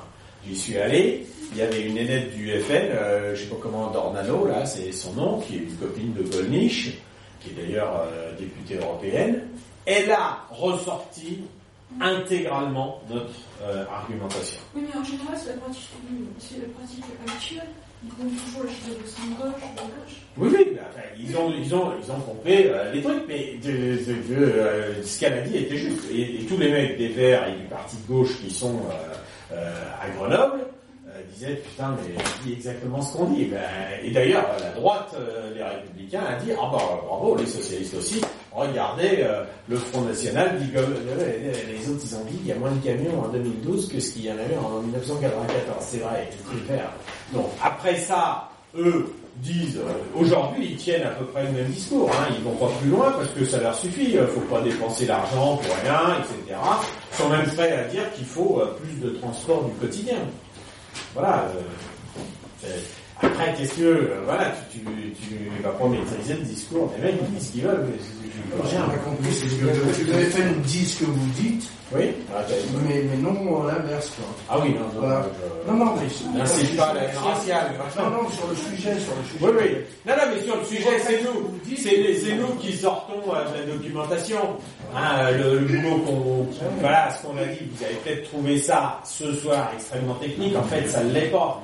Mais il y a, tu vois, il y a des bases. Si tu n'as pas compris ce truc-là de l'Est-Ouest et du Nord-Sud, eh ben, tu te fais entrecouter à chaque fois. Si t'as pas vu juste le film deux minutes qui te permet de, de voir que euh, euh, tu peux monter des trains même sous la neige et même des trains lourds. Euh, si t'as pas vu ça, quand le mec il dit euh, quand il y a de la neige ça ne pas, euh, là tu peux lui dire arrête de me dire. des conneries. Le remplacer du métier qui, sur les temps de Vous voulez voir du Ménil en, en On l'a pas montré du Ménil, on peut peut-être montrer du Ah, il Ménil. ah bah oui. Ouais, allez, juste pour rigoler avant quand même. Du Ménil et puis celui qui dit qu'il faut encore pas oublier. Ah ouais, il faut encore des tout le monde avec la bouillie. Et la bouillie. La bouillie, la bouillie bordelaise. Allez, bon, eh, ça dure pas longtemps, hein, 3 minutes. Même pas, je vais peut-être la fin de 2000 maintenant. Ouais, allez, même pas 2 minutes. Attention, c'est parti mon kiki, je remets le son, sinon c'est pas le son, ça marche pas. Tac. Alors, Cliquez deux fois au milieu, il doit tomber l'écran, non Lyon-Turin, VLC. construire L'objectif, c'est d'avoir un temps de parcours de Paris-Milan en 4 heures au lieu de 7 heures actuellement. Donc vous allez économiser 3 heures de votre temps. Ça veut dire que vous pouvez, par exemple, passer un week-end à, à Milan et prendre le train à l'aller et au retour. On gagnerait Super, non 3 heures. Ça donne. Vraiment Au total, les arrêts dans les gares et la ligne TGV qui ne nous sert à rien nous auront coûté 95 minutes.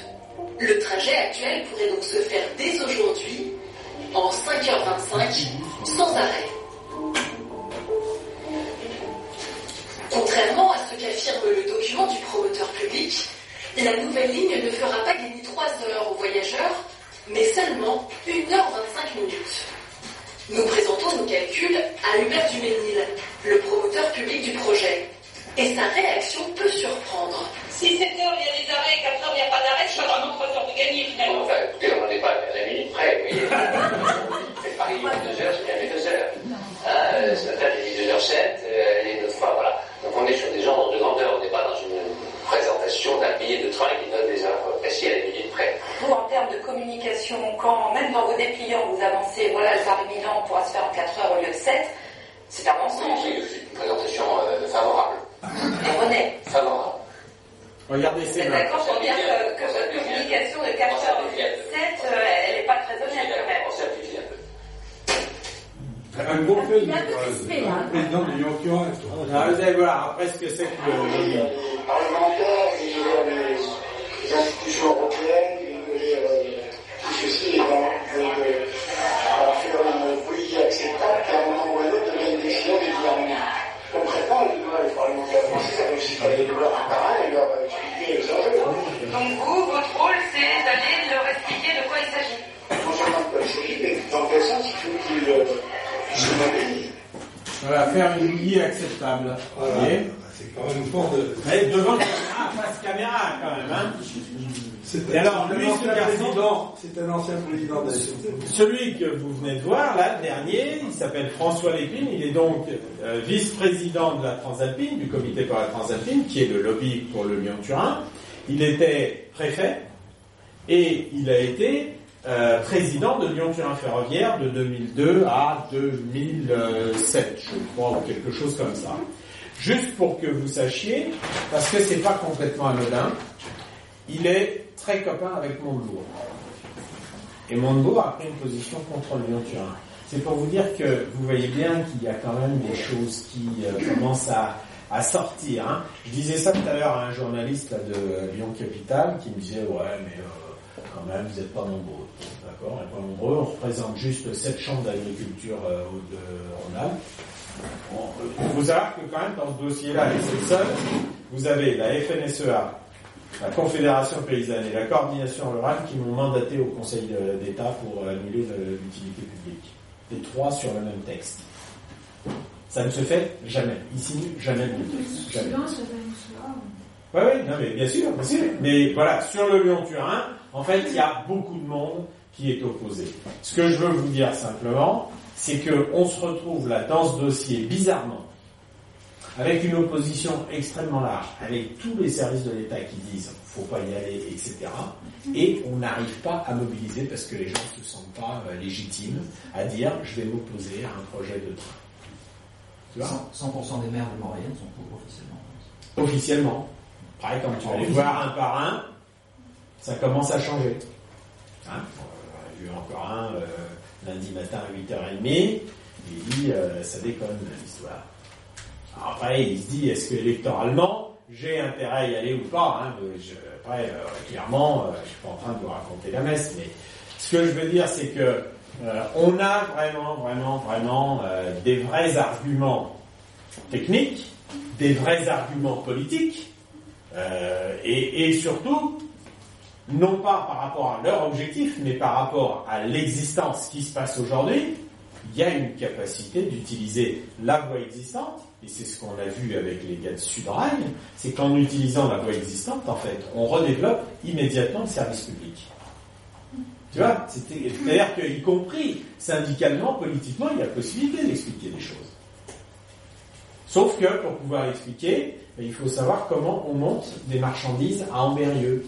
Pour savoir comment on monte des marchandises à Ambérieux, il faut savoir quelle est la hauteur maximum qui peut passer sous un tunnel entre Ambérieux, Culose, Chambéry, Modane.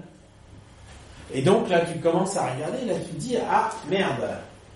Finalement, quand tu regardes en Suisse, tu as, je la fais à peu près courte, mais tu me corriges si je me trompe, mais 85% des marchandises qui circulent sont ou dans des containers ou des remorques dans des wagons qu'on appelle des wagons kangourous. Et tu n'as en camion qui monte sur des trains que 10% à peu près des marchandises qui y circulent. Et là, tu t'aperçois, mais merde, pourquoi les camions ne circulent pas Pour deux raisons. Premièrement, parce que de la connerie de transporter un camion pour transporter des marchandises. Un camion, ça pèse 40 tonnes. Tu as 16 tonnes de marchandises dedans. Vaut mieux transporter les 16 tonnes de marchandises ou les 20 tonnes de marchandises et laisser le camion. Ça sert à rien de transporter du poids qui ne sert à rien, quoi, parce qu'il vaut mieux avoir un camion de l'autre côté qui prend les marchandises. Et là, tu commences à dire, oui, mais alors comment je fais pour mettre les marchandises? Tu vois? Et là, tu t'aperçois qu'il y a des choses qui sont simples, d'autres qui le sont un peu moins. Et puis, tu alors tout le monde te dit, ah ben oui, mais il faut faire une grande plateforme. Bon, il faut faire une grande plateforme, super. Euh, quand? Sur la pollution, c'est maintenant. Hein. Problème de santé publique, c'est maintenant. Réchauffement climatique, c'est maintenant. Ah ben, euh, il faut... euh, combien ça coûte? Ah ben, euh, et, et alors là, tu t'aperçois qu'il n'y a plus personne qui sait en fait de quoi il parle. Et j'ai expliqué ça tout à l'heure, j'étais à la radio chez RC, c'est pour ça que je suis arrivé en retard. J'ai expliqué ça. Il y a un truc qui est vraiment bien dans la lettre qu'a fait Mignola finalement. C'est qu'il met tout le monde au pied du mur et là on va savoir qui parle de quoi et qui sait de quoi il parle et qui a des vraies positions pour qu'il y ait moins de pollution, pour qu'il n'y ait pas de réchauffement climatique, pour qu'il y ait moins de marchandises sur la route quand c'est pas nécessaire, pour qu'il y ait moins de circulation routière si c'est pas nécessaire, et comment on fait pour utiliser l'existant. Et là on va vraiment commencer à rigoler. Mignola, c'est le vice-président au transport de la région Auvergne-Rhône-Alpes. Et donc, aujourd'hui, il dit, écrivez-moi quelles sont vos propositions. Si vous voulez, je peux vous montrer la proposition de la CGT. Vous voulez la voir? Elle est sortie hier. Je vous la montre. Si, si, je vais vous la montrer parce que vous allez voir c'est super cool. C'est intéressant. Je vous la montre. Je vous la montre. Elle est super rigolote. Alors, mais c'est pas pour les pas pour les critiquer parce qu'en fait cette cette truc là a été signé par un Gugus que je connais bien, je l'ai encore vu ce matin devant le truc. Bon, alors, vous voyez, il écrit à Monsieur Patrick Pignola. Donc, vous voyez, vous avez CGT Cheminot, Lyon, la Fédération des cheminots, super. D'accord. Pour le maintien et le développement du fret ferroviaire. Alors, je pourrais vous montrer un autre truc où ils ont dit qu'on pouvait rien faire si la ligne existante. Après des décennies, etc., se répercutant sur le prix des sillons, etc. hein. La question de Mignola, c'est qu'est-ce que vous proposez pour qu'en 2017, on n'ait plus euh, de, enfin, plus de marchandises sur la route. Donc là, vous voyez, bon, dès lors, le transport routier est devenu un coût tournable. Bon, d'accord, ok. Alors là, toujours pas de proposition. Hein. On continue. Hop, pardon. Il est urgent et nécessaire de rééquilibrer les flux. C'est bon. Comment? C'est là la question. Pour cela, il faut remettre en service les installations neutralisées ou déposées dans toutes les zones industrielles, reliées au rail et en urgence stopper le plan de démantèlement en cours. Alors, où, quoi, comment, tu vois, truc intéressant quand même. hein. Bon, réactiver les gares de triage. Alors là, tiens, ah, Amberieux finalement revient, réapparaît. Hein Sympa, non? Vu? Alors qu'ils ont écrit qu'Amberieux, on pouvait pas faire. Hein Obtenir un moratoire, pardon, excusez-moi, obtenir un moratoire sur les sites ferroviaires menacés, d'accord, 50 moyenne, remettre en cause, etc., favoriser l'intermodalité entre le rail et la voie fluviale, voilà, euh, développer l'intermodalité, etc. Vous savez toujours pas comment on met les marchandises sur les wagons, hein, là. Hein, vous savez pas, on vous dit des trucs, parce que là, le, problème, c'est comment on fait, hein, mais- voilà. Euh, alors, vous allez avoir des trucs. Il n'y a aucune proposition concrète. En fait, il n'y a rien de concret. Voilà. Hein Il faut poursuivre les grands projets du Lyon-Turin ainsi que le CFAL qui sont incontournables et pour nettement augmenter les flux de fret. Mais en fait, je vais vous expliquer un truc en deux mots. Enfin, Oui, on arrête. D'accord. Je vous ai expliqué qu'entre nord-sud et est-ouest, ça marchait pas pareil. Vous allez voir. Quand vous avez un bateau qui arrive dans un port du sud ou du nord, il arrive avec des containers. Il en a entre 10 et 20 000, des containers. Si vous êtes un opérateur de transport, vous dites, tiens, je vais mettre 50 wagons au Havre, j'ai un porte-conteneur qui arrive, je viens trouver 50 containers qui vont aller du Havre à Paris Nord, et je les amène de l'autre côté, de l'autre côté, ils se démerdent avec. D'accord? J'ai un gars à qui je dis, je prends les containers, et j'ai un endroit où je dis, venez prendre vos containers. Top niveau, facile le truc. Hein. T'as un mec à l'entrée avec 10 000 containers, tu vas bien en trouver 50. Puis à la sortie, t'as de toute façon 10 000 containers qui vont à Paris, il y a bien un mec qui veut vouloir le faire en train. Facile. Le problème, c'est que quand on le fait sur l'Access Ouest entre Lyon et Turin, il y a 500 mecs qui arrivent chacun avec un camion, et il y a 500 destinataires différents de l'autre côté. Et là, le problème du service, c'est plus pareil. Parce que là, il faut un mec qui puisse répondre à 500 mecs pour charger les marchandises sur le rail, et, qui, de l'autre côté, puisse répondre à 500 mecs pour dire quand est-ce que le train il arrive. Tu vois, c'est plus, plus du tout le même problème, quoi. C'est plus du tout le même problème parce que là, tu es obligé. de- Et donc, en fait, tu t'aperçois que si aujourd'hui, ça marche pas réellement, c'est parce qu'il y a un vrai problème, c'est qu'il n'y a personne qui répond à la demande et au- qui a pris le problème sous l'angle du service. Et à chaque fois que tu discutes avec des experts des transports, ils disent Ah oui, mais non, mais là sur l'axe Nord-Sud, nous, euh, on fait un train de 50 wagons. Oui, mais sauf que tu as un chargeur et tu as une destination, et à chaque fois, tu as tout ce que tu veux parce que tu arrives à Paris, 8 millions d'habitants. Tandis que là, entre Lyon et euh, Turin, c'est pas du tout la même problématique. Tu as une multitude d'origines et une multitude de destinations. Et tu vois bien que ton service n'est plus du tout pareil. Mais, sauf que la SNCF, elle a dit, nous, on s'emmerde pas. Tu me charges un train complet ou sinon tu passes par la route. Et bien, le mec, il passe par la route. Et donc, ce que l'on va essayer de proposer, c'est justement, d'abord, et c'est le premier cahier qu'on a euh, euh, rédigé, c'est quels pourraient être les services pour répondre à ça. On va proposer des services qui permettent de transporter des containers, par exemple. Au lieu d'être des camions, c'est les containers qu'on charge. Parce qu'on s'affranchit de tout un tas de, problématiques de hauteur pour passer dans les tunnels, etc. Ça pèse moins lourd, ça ci, ça là, etc. On a travaillé là-dessus, c'est ce qu'on fera comme proposition. Tu vois, c'est pas incantatoire comme le truc, euh, alors il faut que réactiver. Réactiver, ça veut dire quoi? Tu, tu comprends que le problème là, il est vraiment technique. Comment tu fais pour passer un camion Je vais t'en montrer un, juste une seconde. Dernier. Juste, comment, comment tu fais pour monter un container sur le rail Alors, on l'a ici. Tac, tac. Voilà.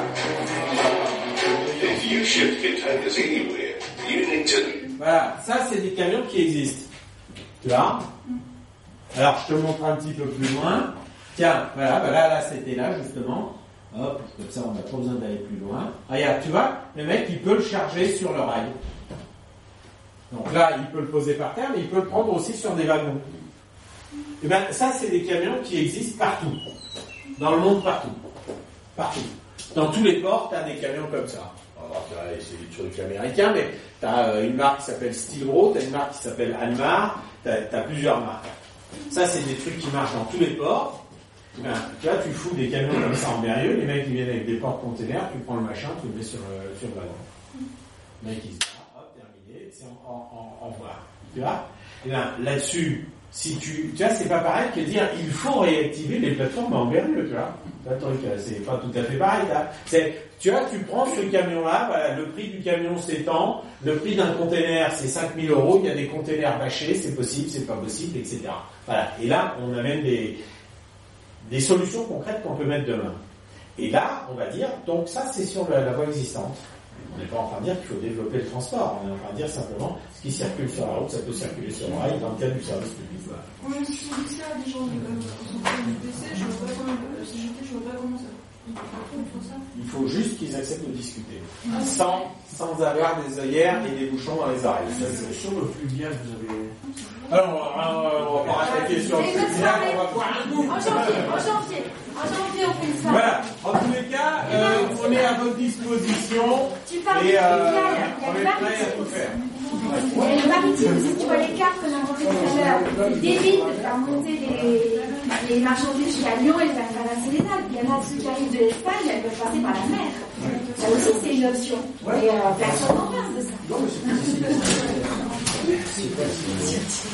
Voilà, excusez-moi, on va un peu long.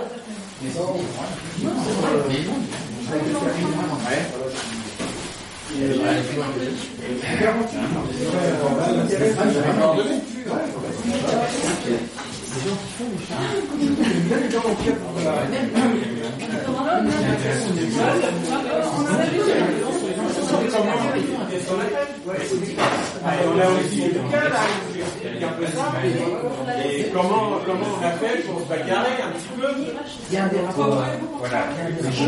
Comment on a fait pour se bagarrer comment, euh, on a découvert cette connerie Comment Comment ça. C'est génial.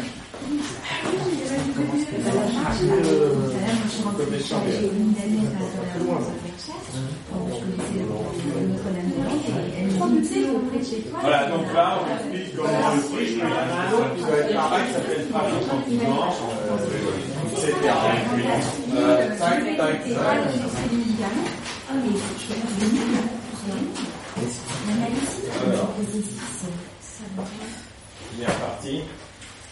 Bon,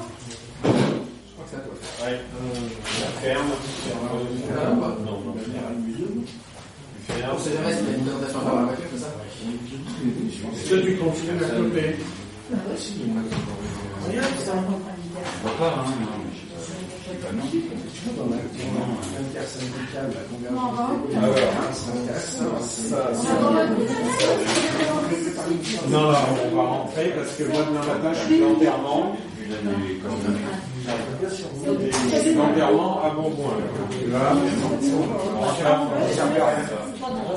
Tu vois